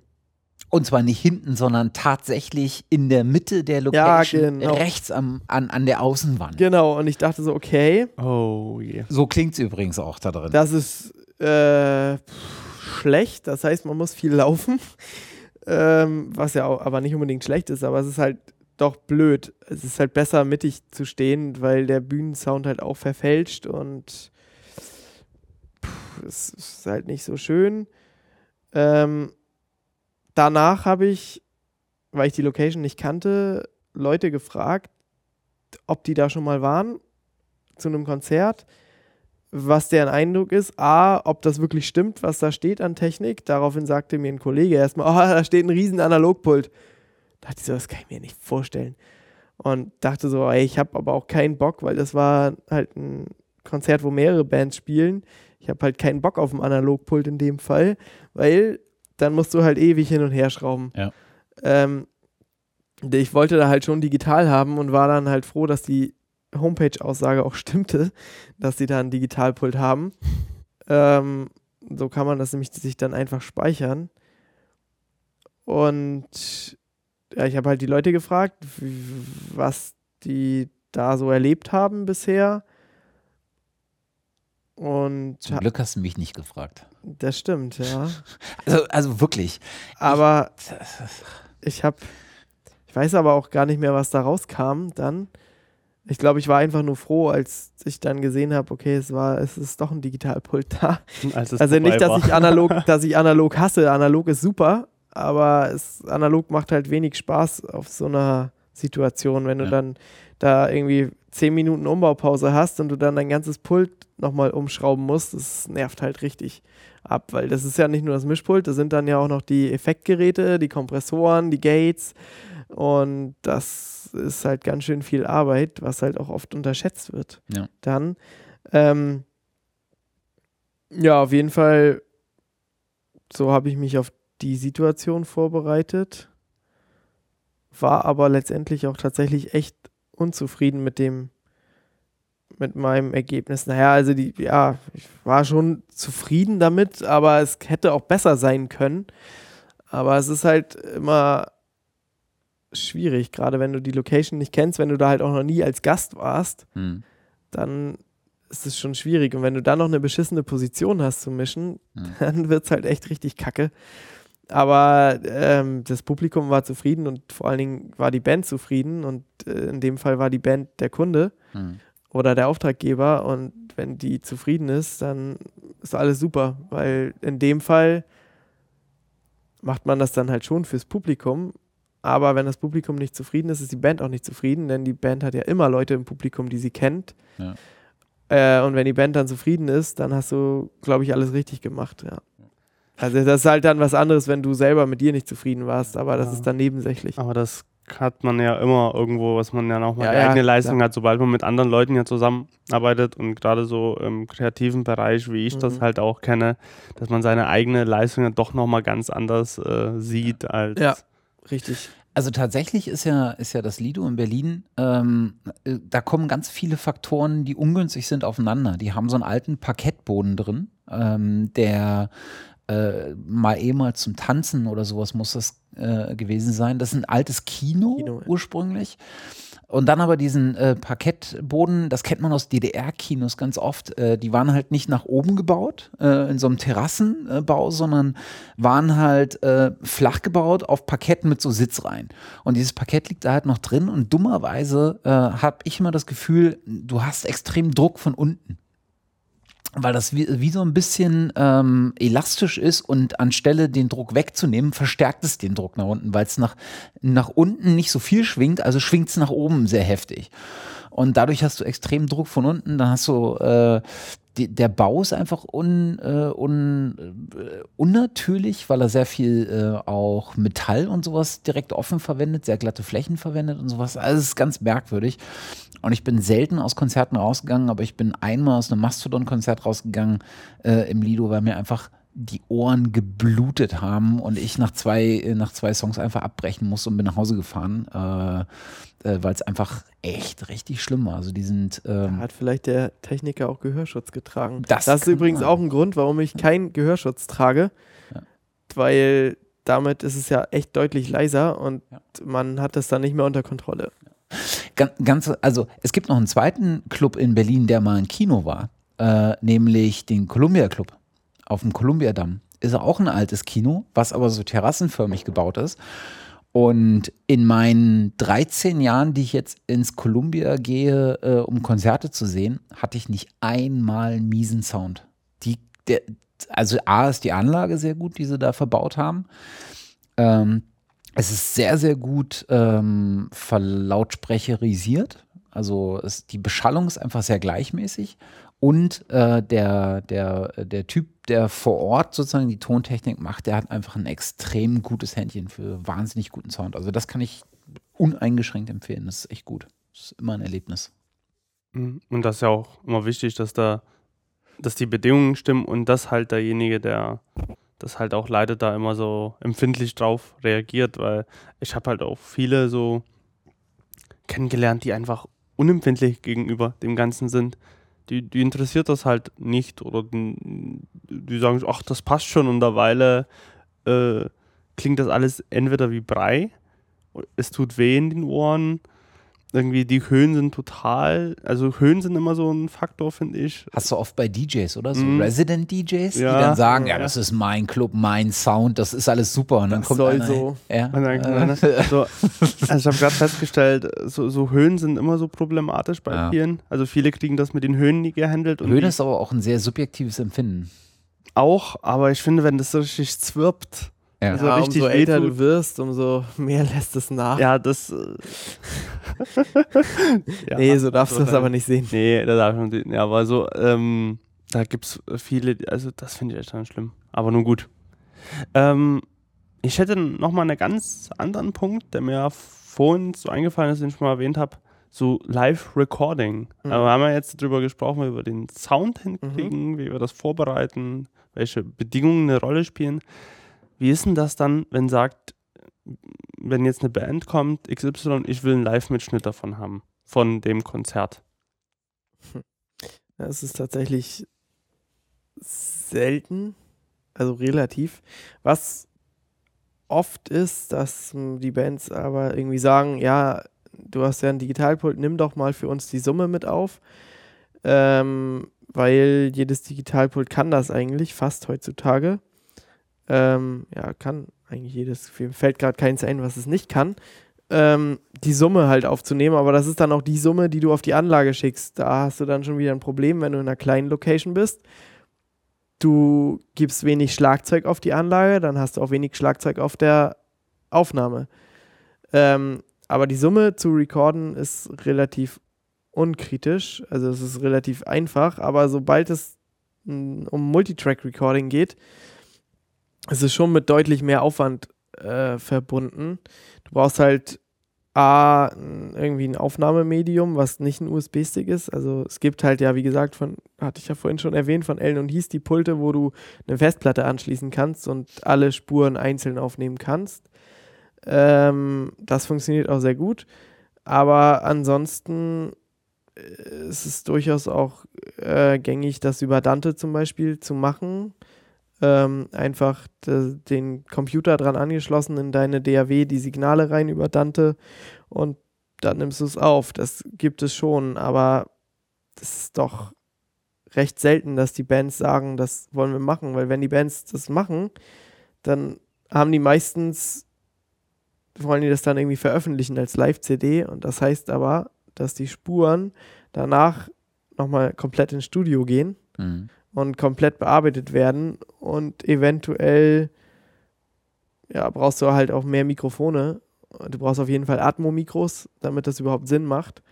Ähm, ja, das ist halt schon was anderes. Dann ist es halt schon irgendwie ein Live-DVD-Dreh oder so, der ja. geplant ist. Ähm, der Zweck ist halt ein äh, anderer, ne? Also ja. Aber das, das gibt es ja halt öfters mal, dass man sagt, okay, man gibt es ein Konzert XY von der Band und mhm. es wird ein Live-DVD-Mitschnitt für später dann gemacht. Mhm. Zum Beispiel. Ähm, ich meine mal klar, dass man sagt, okay, die Summe, das haben wir ja gesagt, oder kann also auch äh, gerade erwähnen, dass man das relativ schnell ja machen ja. kann, aber ist dann wahrscheinlich viel mehr Planung auch vorher notwendig, was äh, dann so eine ja, Live-DVD oh, betrifft, weil. Das auf jeden Fall, ja, das auf jeden Fall. Das, da, wenn so Bands eine Live-DVD aufnehmen wollen, dann wird da explizit daraufhin geplant und gearbeitet und auch alles äh, berücksichtigt.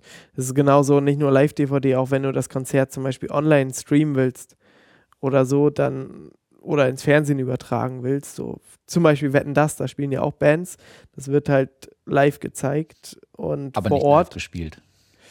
Nicht unbedingt, aber vielleicht, vielleicht wird es auch mal live gespielt, das weiß man ja nicht. Mhm. Aber Beim ZDF ist nichts live. aber ich, sag, sag das nicht. Sag sowas nicht. Wir äh, haben ja noch zwei Sendungen oder so, habe ich irgendwie heute gesehen. Da. Das ist weg.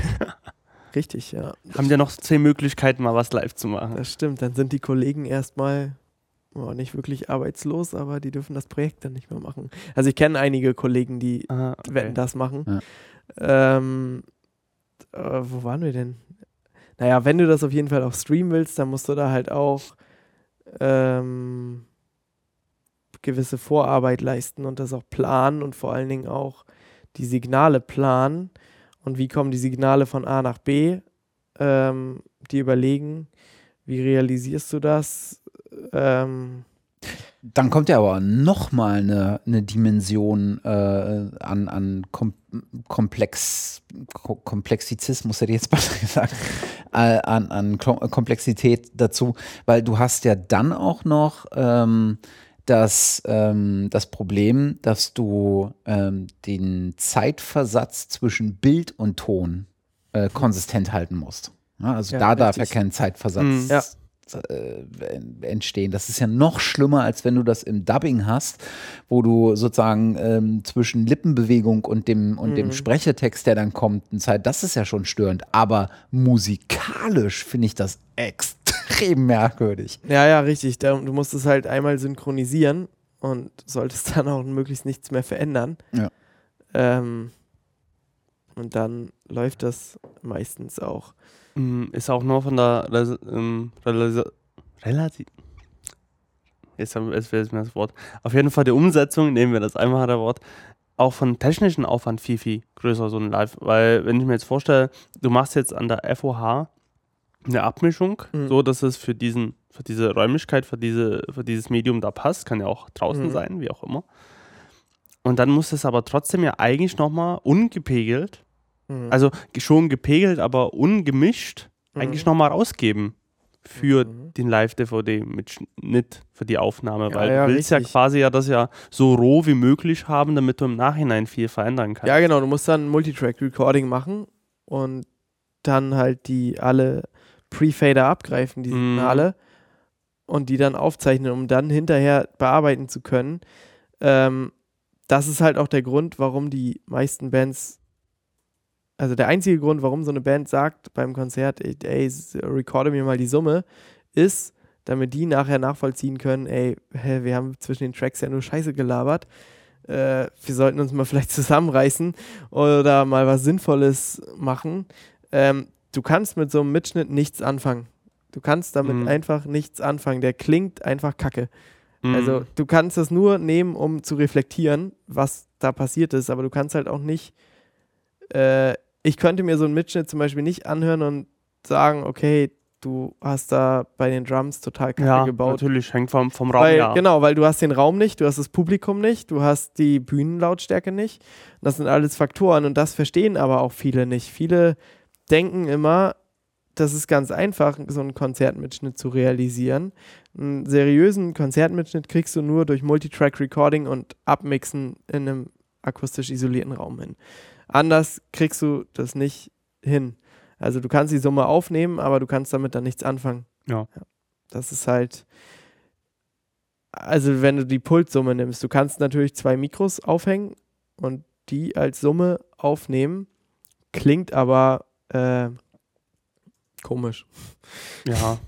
Ja. Das ist dann ja sowieso dann irgendwie das. Ja, das will, Problem. willst du halt auch nicht, weil es klingt halt nicht authentisch.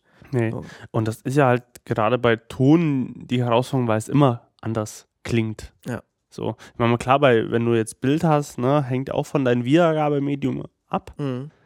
Ähm, aber da ändert sich, finde ich, immer nie so viel als wie beim Ton, wo sich, äh, wo das ja alles auf die Frequenz sich auswirkt und das alles ganz, ganz unterschiedlich klingen kann. Ähm, und äh, egal, auf welches Medium du auch hast, ob du das, das auf In-Ear abhörst, auf Mhm. Kopfhörern, auf einer PA, auf Studio-Lautsprechern, auf Laptop-Lautsprechern, die muss man ja mittlerweile auch irgendwie ja mit einbeziehen, wenn man irgendwas im Studio abmischen will oder so zum Beispiel. Also das ist ja so ein ganz breites Spektrum und dann funktioniert natürlich so ein Live-Mitschnitt in ganz wenigen Fällen. Richtig. Außer du betreibst wahnsinnig viel Aufwand und das ist ja auch bei den wenigsten Fällen möglich Ja. vom Budget her.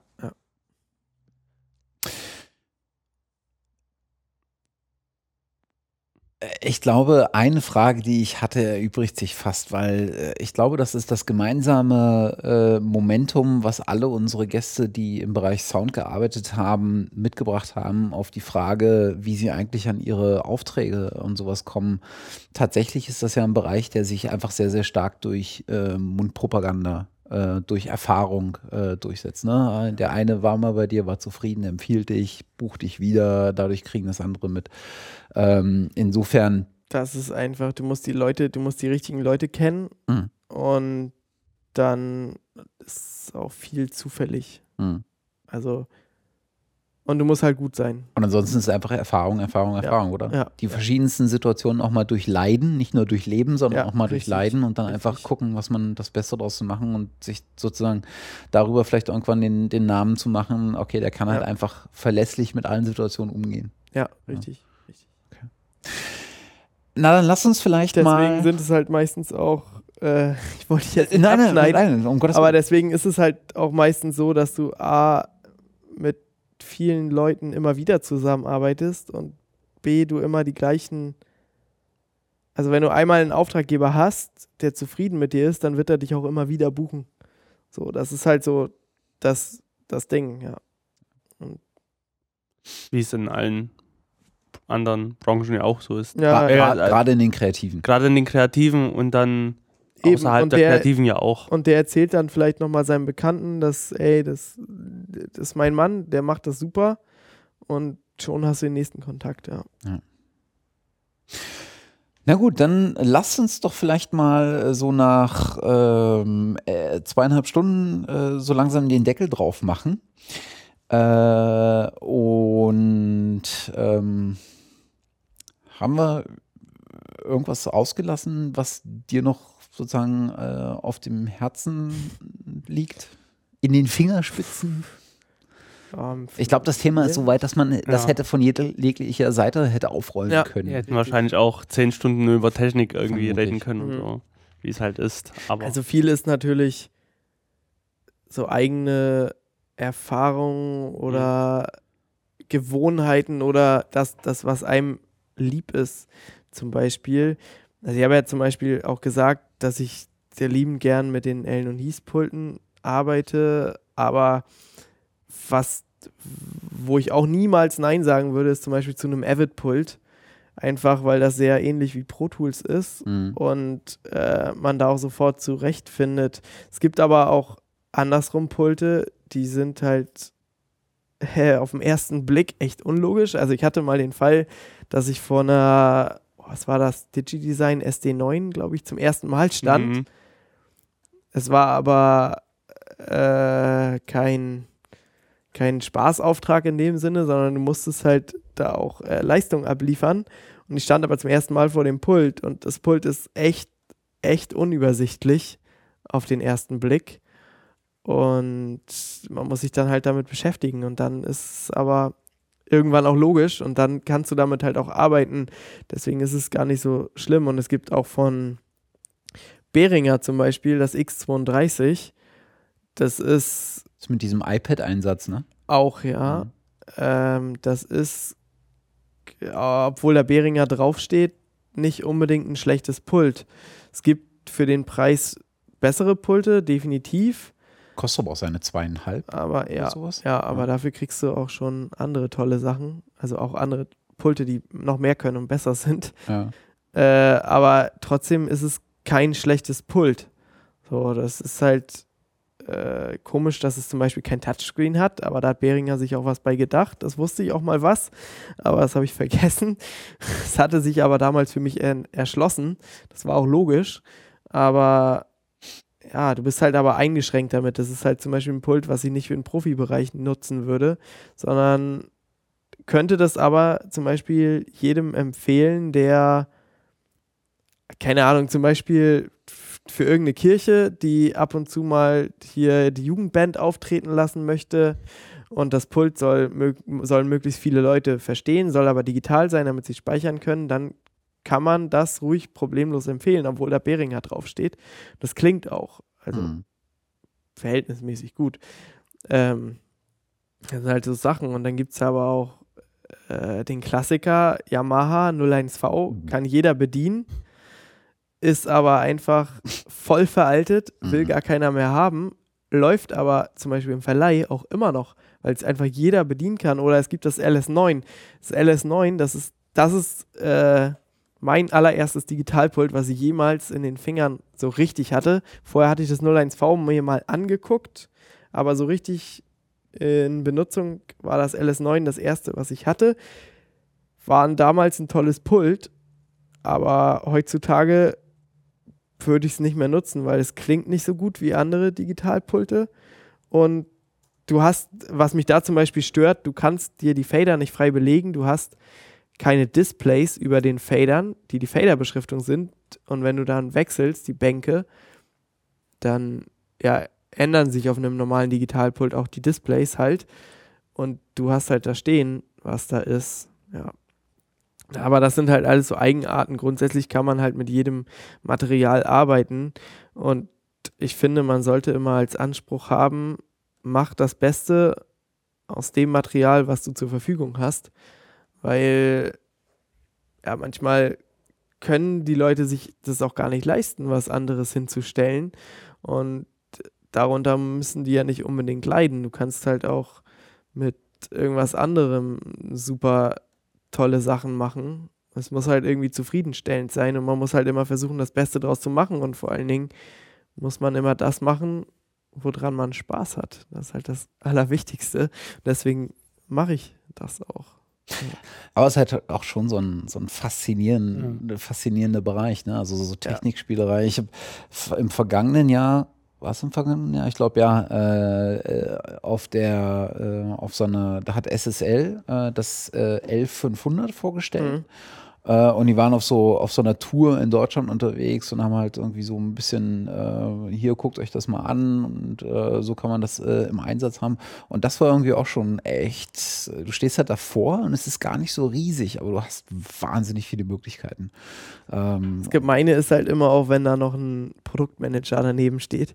Der es bedienen der, kann. Der es mhm. bedienen ja. kann und der dir halt alles erzählt. Absolut. Das ist halt echt gemein. Ja.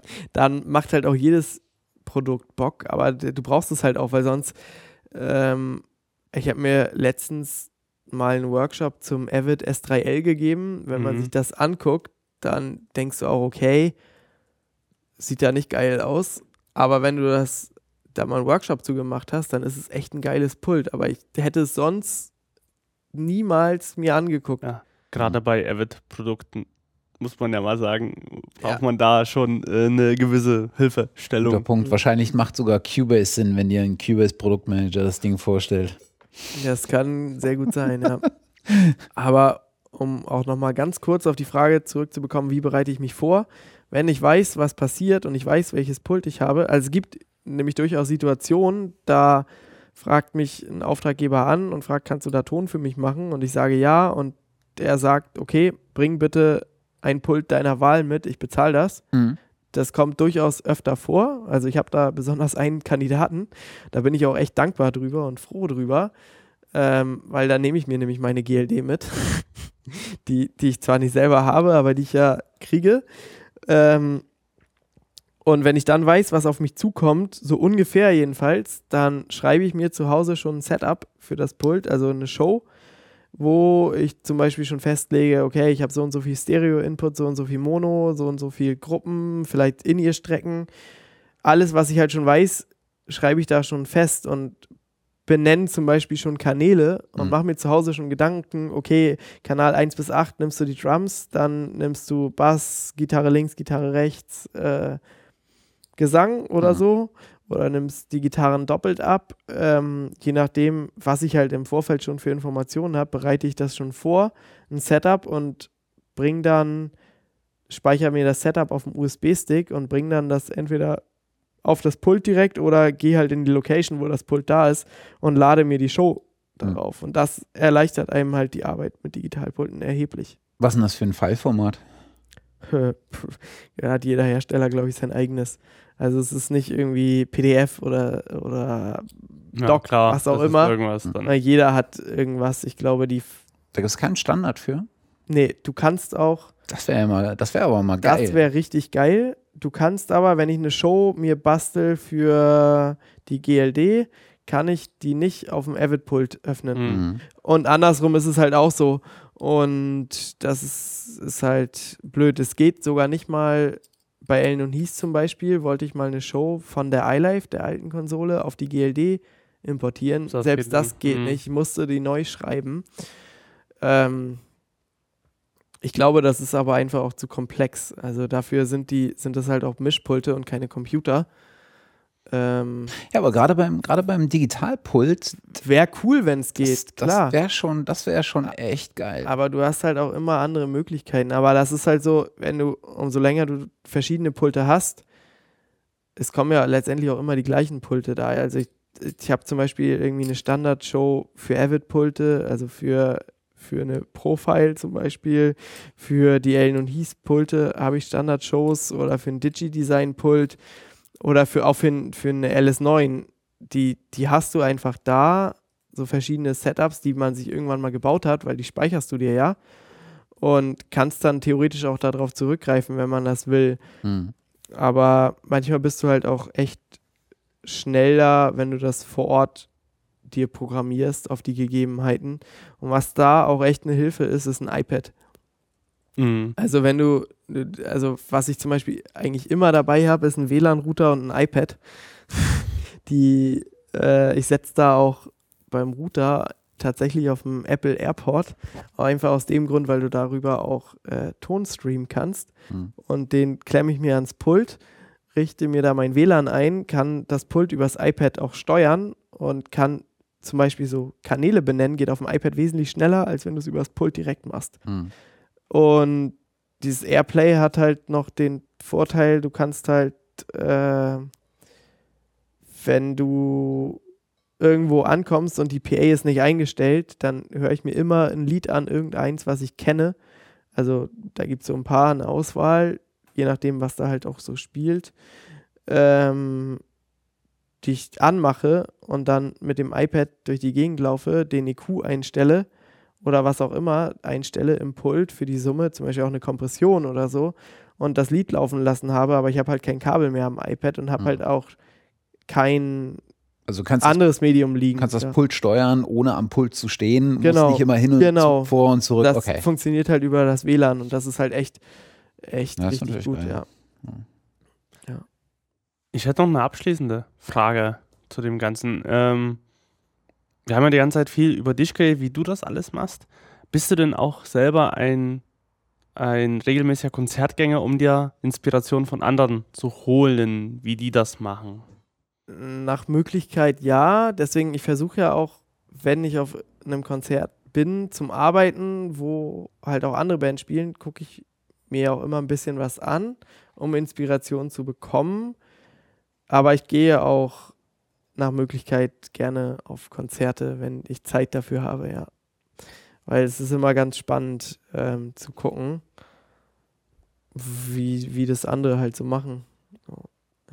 Das ist immer manchmal ein bisschen nervig für die Leute, mit denen ich da hingehe, weil die können immer nicht verstehen, warum ich mich so gerne in die Nähe des Mischpultes stelle, um das Konzert zu genießen, äh, wenn die doch viel lieber vorne stehen wollen. Ähm, tja, aber so ist es halt. So ist es, ja.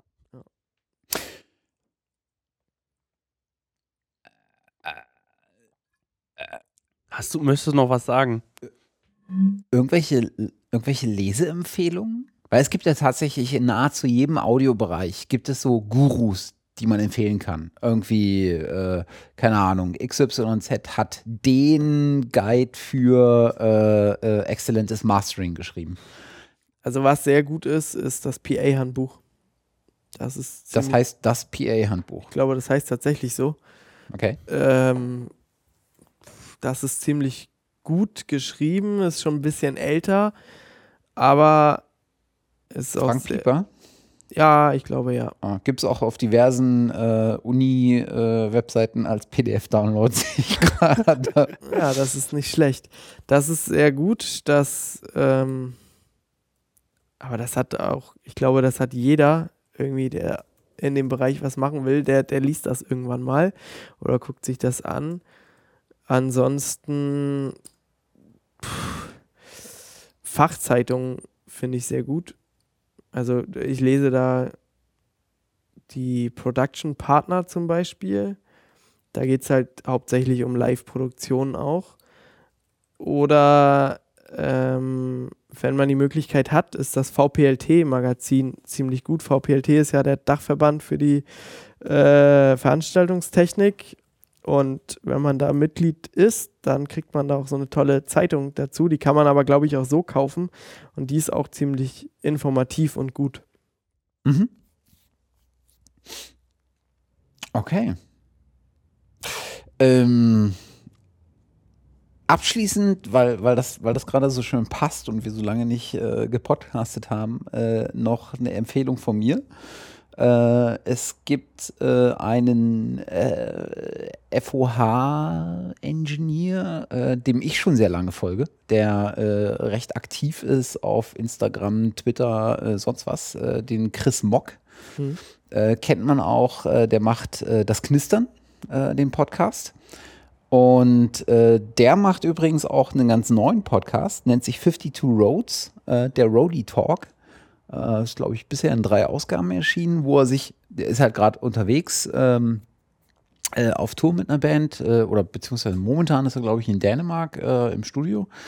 Ähm, ist aber sonst jetzt äh, relativ äh, lange unterwegs gewesen als FOH und setzt sich halt dann mit den Roadies von den anderen Bands äh, einfach hin und interviewt die so eine halbe Stunde. Und das ist sehr, sehr lustig. Ich hoffe, er kommt bald äh, dazu, das weiterzumachen, weil das lässt sich echt äh, gut anhören. Es ist echt spannend, weil die Leute haben dann auch nochmal richtig was zu erzählen.